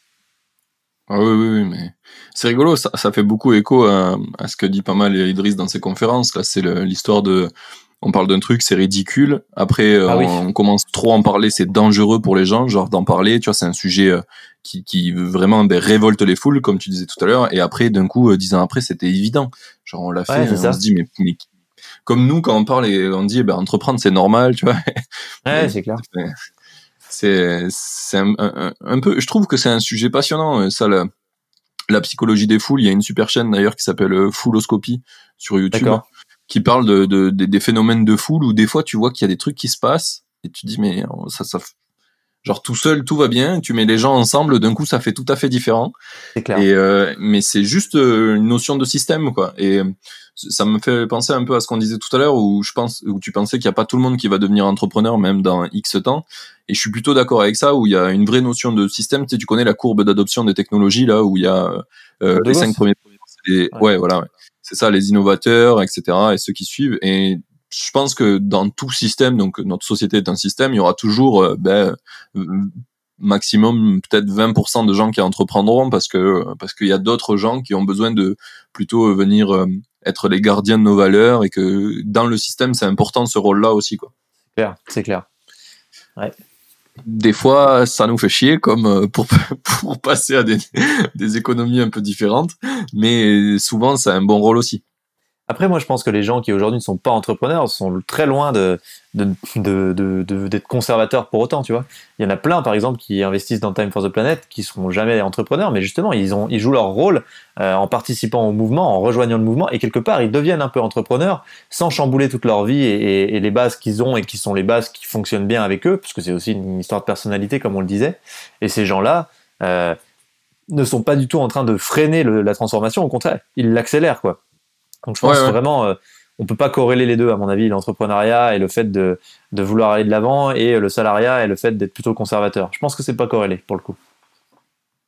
Ouais, non, je vois ce que tu veux dire, mais dans, la, dans mon, ma vision de cette courbe, en fait, les entrepreneurs, c'est ceux qui sont vraiment très au début. Donc, du coup, euh, les personnes qui sont capables de prendre beaucoup de risques et qui sont prêts à essayer des trucs euh, profondément absurdes, tant pis, tu vois, pour tester. Et après, tu as la deuxième partie euh, qui va être des gens qui ont attendu que ça soit déjà validé par une petite majorité pour s'y mettre. Donc euh, les gens que tu as dans Time for the Planet, potentiellement, tu vois, c'est pas des grands entrepreneurs, mais là ils agissent parce qu'il y a déjà une partie qui dit, euh, ben, ça commence à être un vrai sujet porteur, on va dire, et validé souvent. L'écologie, tu vois, si on, parle, on regarde les élections municipales, là, tu vois que ça commence à se bouger niveau, niveau écologie. Il y a, il y a 10 ans, quand il y avait une mairie écologique en France, tout le monde se foutait de leur gueule, quoi. Là, ouais, les mecs, ils vont planter des arbres. Ah oui, ben, on s'est rendu compte que finalement, c'était important, les gars. Clair. Mais tu vois, ça, c'est un truc aussi. Euh, moi, mon grand-père, il me disait, euh, dans les années 50, quand un mec faisait un footing, mais les gens, ils explosaient de rire. Ils lui demandaient s'il était poursuivi, quoi. Et euh, aujourd'hui, tu as un, Français sur deux qui fait du sport bah, pour le plaisir, quoi. Bah, simplement parce que quand un mouvement est sensé et qui va dans le sens de la raison, de l'histoire, il est inarrêtable. Ah oui, oui, bah oui, faire du sport, clairement. C'est, tu regardes la génération de nos parents et j'en connais pas un qui fait du sport. Hein. Ah, ouais, ou alors, ou alors ils se sont mis maintenant, tu vois, parce que bah, c'est arrivé pour tout le monde, quoi. C'est ça. Donc c'est pour ça, moi, l'écologie, c'est, on est à 10 ans que ça soit une évidence absolue partout et euh, même que ça soit trendy, que ça soit la classe, quoi, tu vois. Ah, je dirais peut-être moins. J'aimerais que ça soit moins. bah, moi aussi, parce que. Mais quand je dis 10 ans, c'est au niveau monde, parce qu'en fait, euh, nous, on a déjà une avancée euh, de prise de conscience dans les pays occidentaux, parce qu'on peut se le permettre, mais il y a plein de pays pour lesquels c'est pas du tout un sujet encore. Et ça, c'est un gros. D'ailleurs, c'est un gros frein et c'est une grosse, un gros sujet justement de Time for the Planet. C'est comment on fait pour euh, être capable de d'être un mouvement mondial, sachant qu'il y a des énormes disparités de prise de conscience sur le, sur le sujet, tu vois. C'est super important. Et c'est pour ça que nous, on veut vraiment être un mouvement, euh, que ça soit pas du tout nous qui soyons les, donc nous, les, cofondateurs, qui soyons euh, ceux qui, portons et qui emmenons le mouvement tout le long.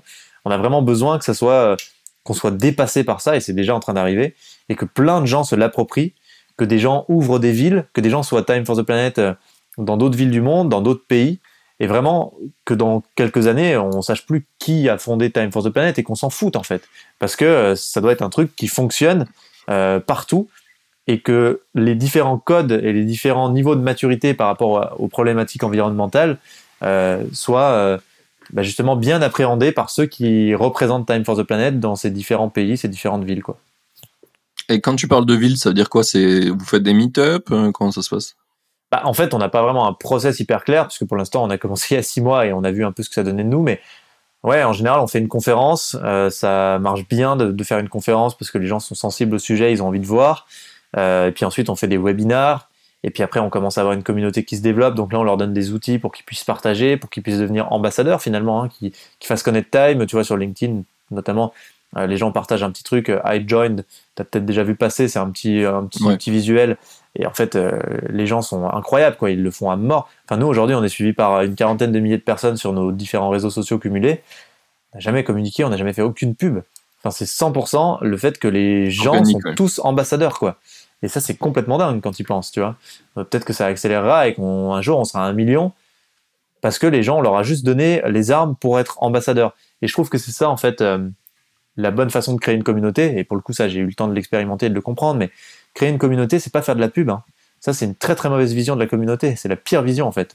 C'est pas euh, euh, aller faire euh, des, apparitions médias jusqu'à ce que tu aies plein de gens. Créer une communauté, c'est créer un sentiment d'appartenance pour que les gens comprennent qu'ils font vraiment partie du truc. Donc c'est pas juste créer un sentiment, c'est qu'ils doivent en faire partie pour de vrai. Faut, faut jouer le truc à fond. Et quand ils en font partie pour de vrai, le seul travail que tu as en tant que créateur de la communauté, c'est leur donner les contenus et les armes pour que eux puissent être des ambassadeurs performants, quoi. Donc des visuels, des, des vidéos, des messages clairs que eux peuvent relayer, quoi. Pardon. T'é- T'étouffes pas. Ok, c'est intéressant d'avoir ce, ce point de vue-là. J'avais jamais. euh, ben, merci pour ce conseil. J'avais jamais Avec pensé à ça euh, sur justement parce que c'est un sujet, hein, créer une communauté d'indie makers. Un énorme sujet, ouais. Ouais, euh, moi j'ai vraiment choisi un truc compliqué. C'est en plus, c'est que les mecs indépendants en général, ils sont chacun dans leur coin. Du coup, ils se rassemblent pas. Ouais, mais ils peuvent se sentir quand même. Tu vois, ils peuvent quand même sentir qu'ils appartiennent à une communauté. hein. Tout, tout le monde a envie de sentir qu'il appartient à une grande famille. ouais, grave. Et, euh, et je pense que pour créer une communauté, il faut juste afficher très clairement des valeurs, dire voilà, nous on est ça, voici nos valeurs. Euh, si vous avez envie de venir avec nous, venez et on vous donne de quoi euh, faire grossir la communauté. Et il y a un truc euphorisant à, f- à- à être tous acteurs, de faire grossir une communauté. C'est vachement dur au début quand tu lances, tu vas pas dire nous on crée un mouvement, tu sais, t'as l'impression de voir un vieux mec, Ouais. c'est infernal, t'as envie de le balayer sur le carrelage. Mais par contre, euh, finalement, quand euh, rapidement tu as 100, 200, 300 personnes qui sont ambassadeurs de ton truc, tu te rends compte que tu es en train de créer un mouvement, tu vois. Nous, il y a six mois, on n'aurait jamais utilisé le mot mouvement. Et maintenant, on l'utilise parce que, bah, en fait, on voit que c'est ce qui est en train de se passer, quoi. On a Oui, 2300 voilà, c'est mecs. le, c'est le constat et pas la volonté. Bah ouais, ouais. Et en plus, quand t'impliques les gens, eh ben, ils sont encore plus chauds. Enfin, tu vois, quand tu leur dis il faut mettre de l'argent, eh ben, ils sont encore plus engagés derrière, ils ont encore plus envie que ça marche. Et du coup, c'est hyper fort. Et je pense que c'est même un hack. C'est qu'il faut faire payer les gens, entre guillemets. C'est pas forcément avec de l'argent. Tu vois, Time, ils mettent de l'argent pour créer des boîtes. C'est pas juste pour être associé. Ouais. C'est pas, ils payent pas une cotisation. Mais euh, ça les implique. Et je pense que tu peux faire, entre guillemets, payer les gens dans plein d'autres domaines. Et, et en fait, ça, moi, je l'avais vraiment compris dans les communautés. Euh, ton engagement, il peut être tout à fait différent d'un engagement financier, mais il faut engager les gens pour que derrière, ils aient envie de se bouger et de faire connaître le truc. S'ils n'ont pas été engagés, euh, ça bouge pas. Et je pense qu'il faut vraiment plus euh, prendre le risque, entre guillemets, d'avoir dix fois moins de personnes au début, mais que ces dix fois moins de personnes soient dix fois plus engagées. Parce que derrière, elles vont être des super ambassadeurs. Et si vraiment elles ont compris tes valeurs, là, ça cartonne tout. Et ça, pour le coup, les communautés, c'est un truc qu'on avait quand même poncé, reponcé, fait et refait. Et on en a fait des grosses, donc on avait vraiment compris ces choses-là, quoi. Donc, euh, oui, je, je pense que là, t'as. T'es plutôt. euh, Ouais, ouais, ouais. Là, là-dessus, sur les communautés. euh, Bon, on a toujours Ça à apprendre après. hein. Il y a des mecs euh, qui sont extrêmement bons et, et pour lesquels, enfin, je.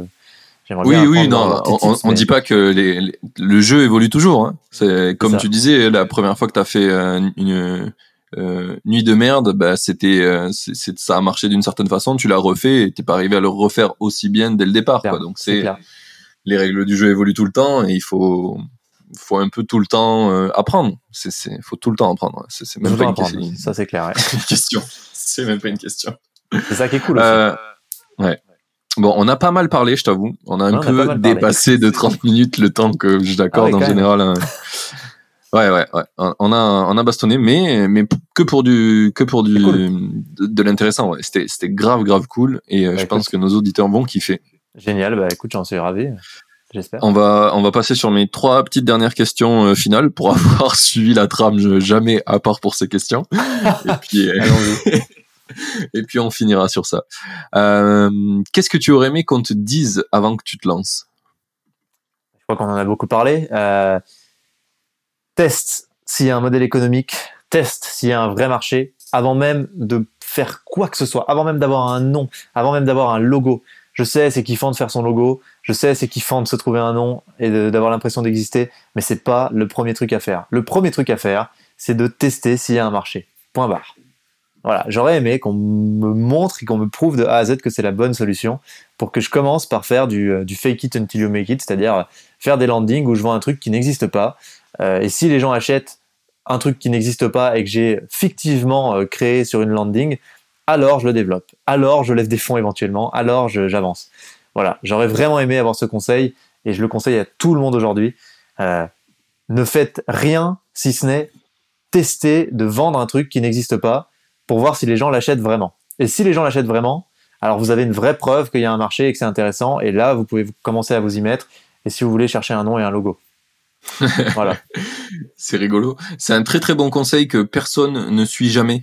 Euh, et, je, pense que tu as, craqué un peu le truc, c'est qu'en fait on devrait nous montrer que ça, ça marche. Bah, et je le fais moi en, consulting, puisque le soir et le week-end je fais encore du consulting parce que ça me vivifie l'esprit et j'adore parce que ça me permet de changer un peu de sujet aussi. Et en fait, euh, je crée, j'ai une offre et ça marche hyper bien. Enfin, j'ai des clients, genre des EDF, j'ai des gros clients. Euh, les mecs ont une idée, ils veulent lancer une nouvelle offre. Normalement, ce qu'ils font, c'est euh, trois ans de R&D, de construction du produit. En gros, la même erreur que moi je faisais, sauf que là, c'est des millions d'euros qu'ils dépensent et du temps et de l'énergie et c'est très dur.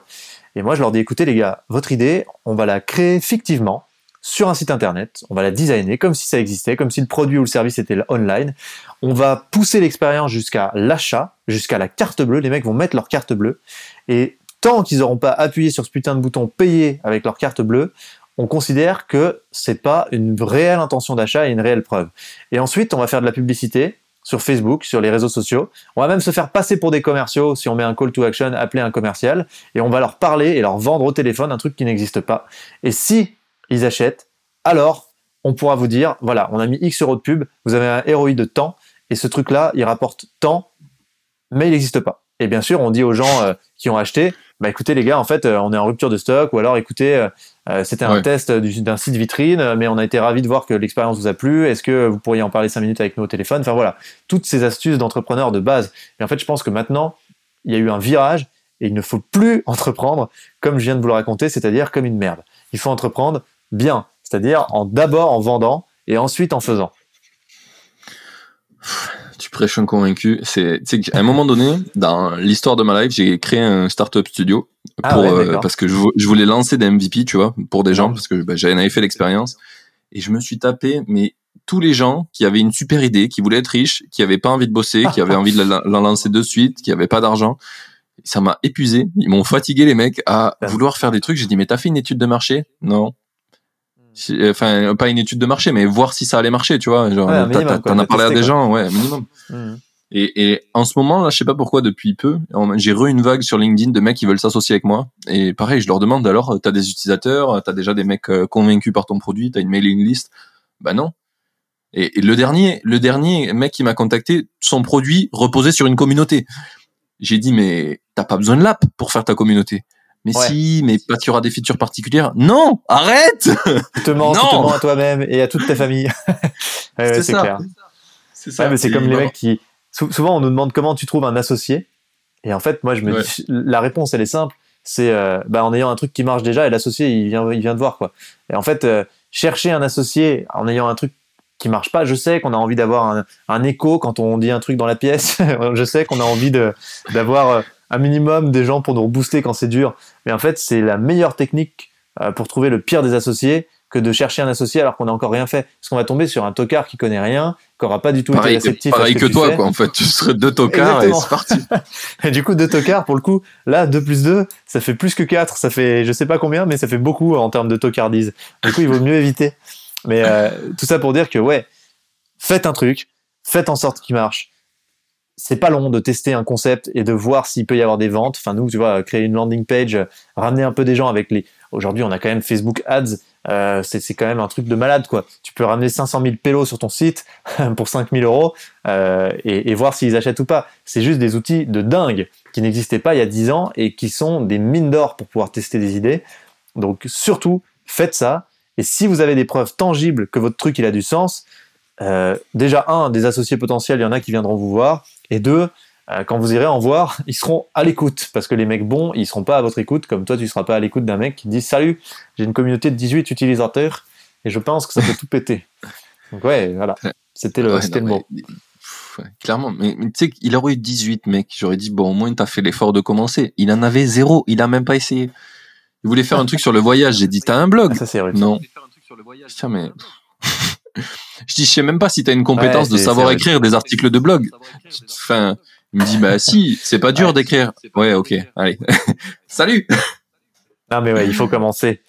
Il n'y a pas d'autre moyen. Mais de toute façon, souvent, C'est- euh, ouais, C'est la différence entre l'entrepreneur et le non-entrepreneur. L'entrepreneur, il est déjà en train de faire un truc. Voilà, c'est tout. Tu, il, a déjà, il est déjà en train de faire un truc. Depuis qu'il est né, il est en train de faire un truc. Un autre truc. Mais il en fait un. C'est ça, c'est ça. Et sur le chemin, t'apprends et là, tu vas pouvoir trouver des quoi faire, quoi, quoi faire. Mm. Bon, ben euh, super comme euh, comme conseil, je pense. Euh, Je pense que ça va aider plein de gens. Puis on mettra le lien. Tu m'enverras le lien de de du consulting que tu fais. Peut-être que ça intéressera des gens. Ouais, qui avec plaisir, avec plaisir. Euh, et du coup, c'est qu'on envoie les gens qui veulent te suivre. Eh ben, sur time-du6planète.com, qui est notre site euh, internet, puisque moi, en soi, que les gens veuillent me suivre en perso, c'est pas trop intéressant. Mais par contre, si vous voulez suivre Time for the Planet, alors là, les gars, je vous y invite avec grand plaisir, les gars et, et les filles hein, d'ailleurs. Euh, donc, Time for the Planet, vous avez juste à taper ça dans Google et euh, vous pouvez tout découvrir. Et puis après, vous avez nos différents réseaux sociaux. Sur LinkedIn, on est très actifs et sur Facebook. Mm. C'est comme ça que je t'ai découvert sur LinkedIn. Euh, D'accord, ouais. ok. vous pouvez y aller euh, sur ça. Euh, ok, eh bien merci beaucoup, c'était un super podcast. On a explosé la timeline, mais je suis sûr que ça leur fera plaisir. Il va falloir qu'ils courent un peu plus. C'est en général, les gens écoutent quand ils font du sport. Ah ouais. Ils vont faire un beau, euh, un beau petit parcours d'une heure quarante. N'oubliez pas que le sport, il y a 50 ans, c'était. On vous demandait si vous étiez poursuivi, donc profitez-en. Vous êtes, vous êtes en train ça. de faire avancer l'histoire. Euh, et merci beaucoup et ben à bientôt. Bah, merci à toi, mec. Et puis ouais, à bientôt. euh, au plaisir. Ça y est, l'épisode est fini. J'espère que t'as kiffé autant que moi. Merci d'avoir écouté, merci à l'invité d'avoir pris le temps de venir. Et à dans deux semaines pour le prochain. Belle journée à toi.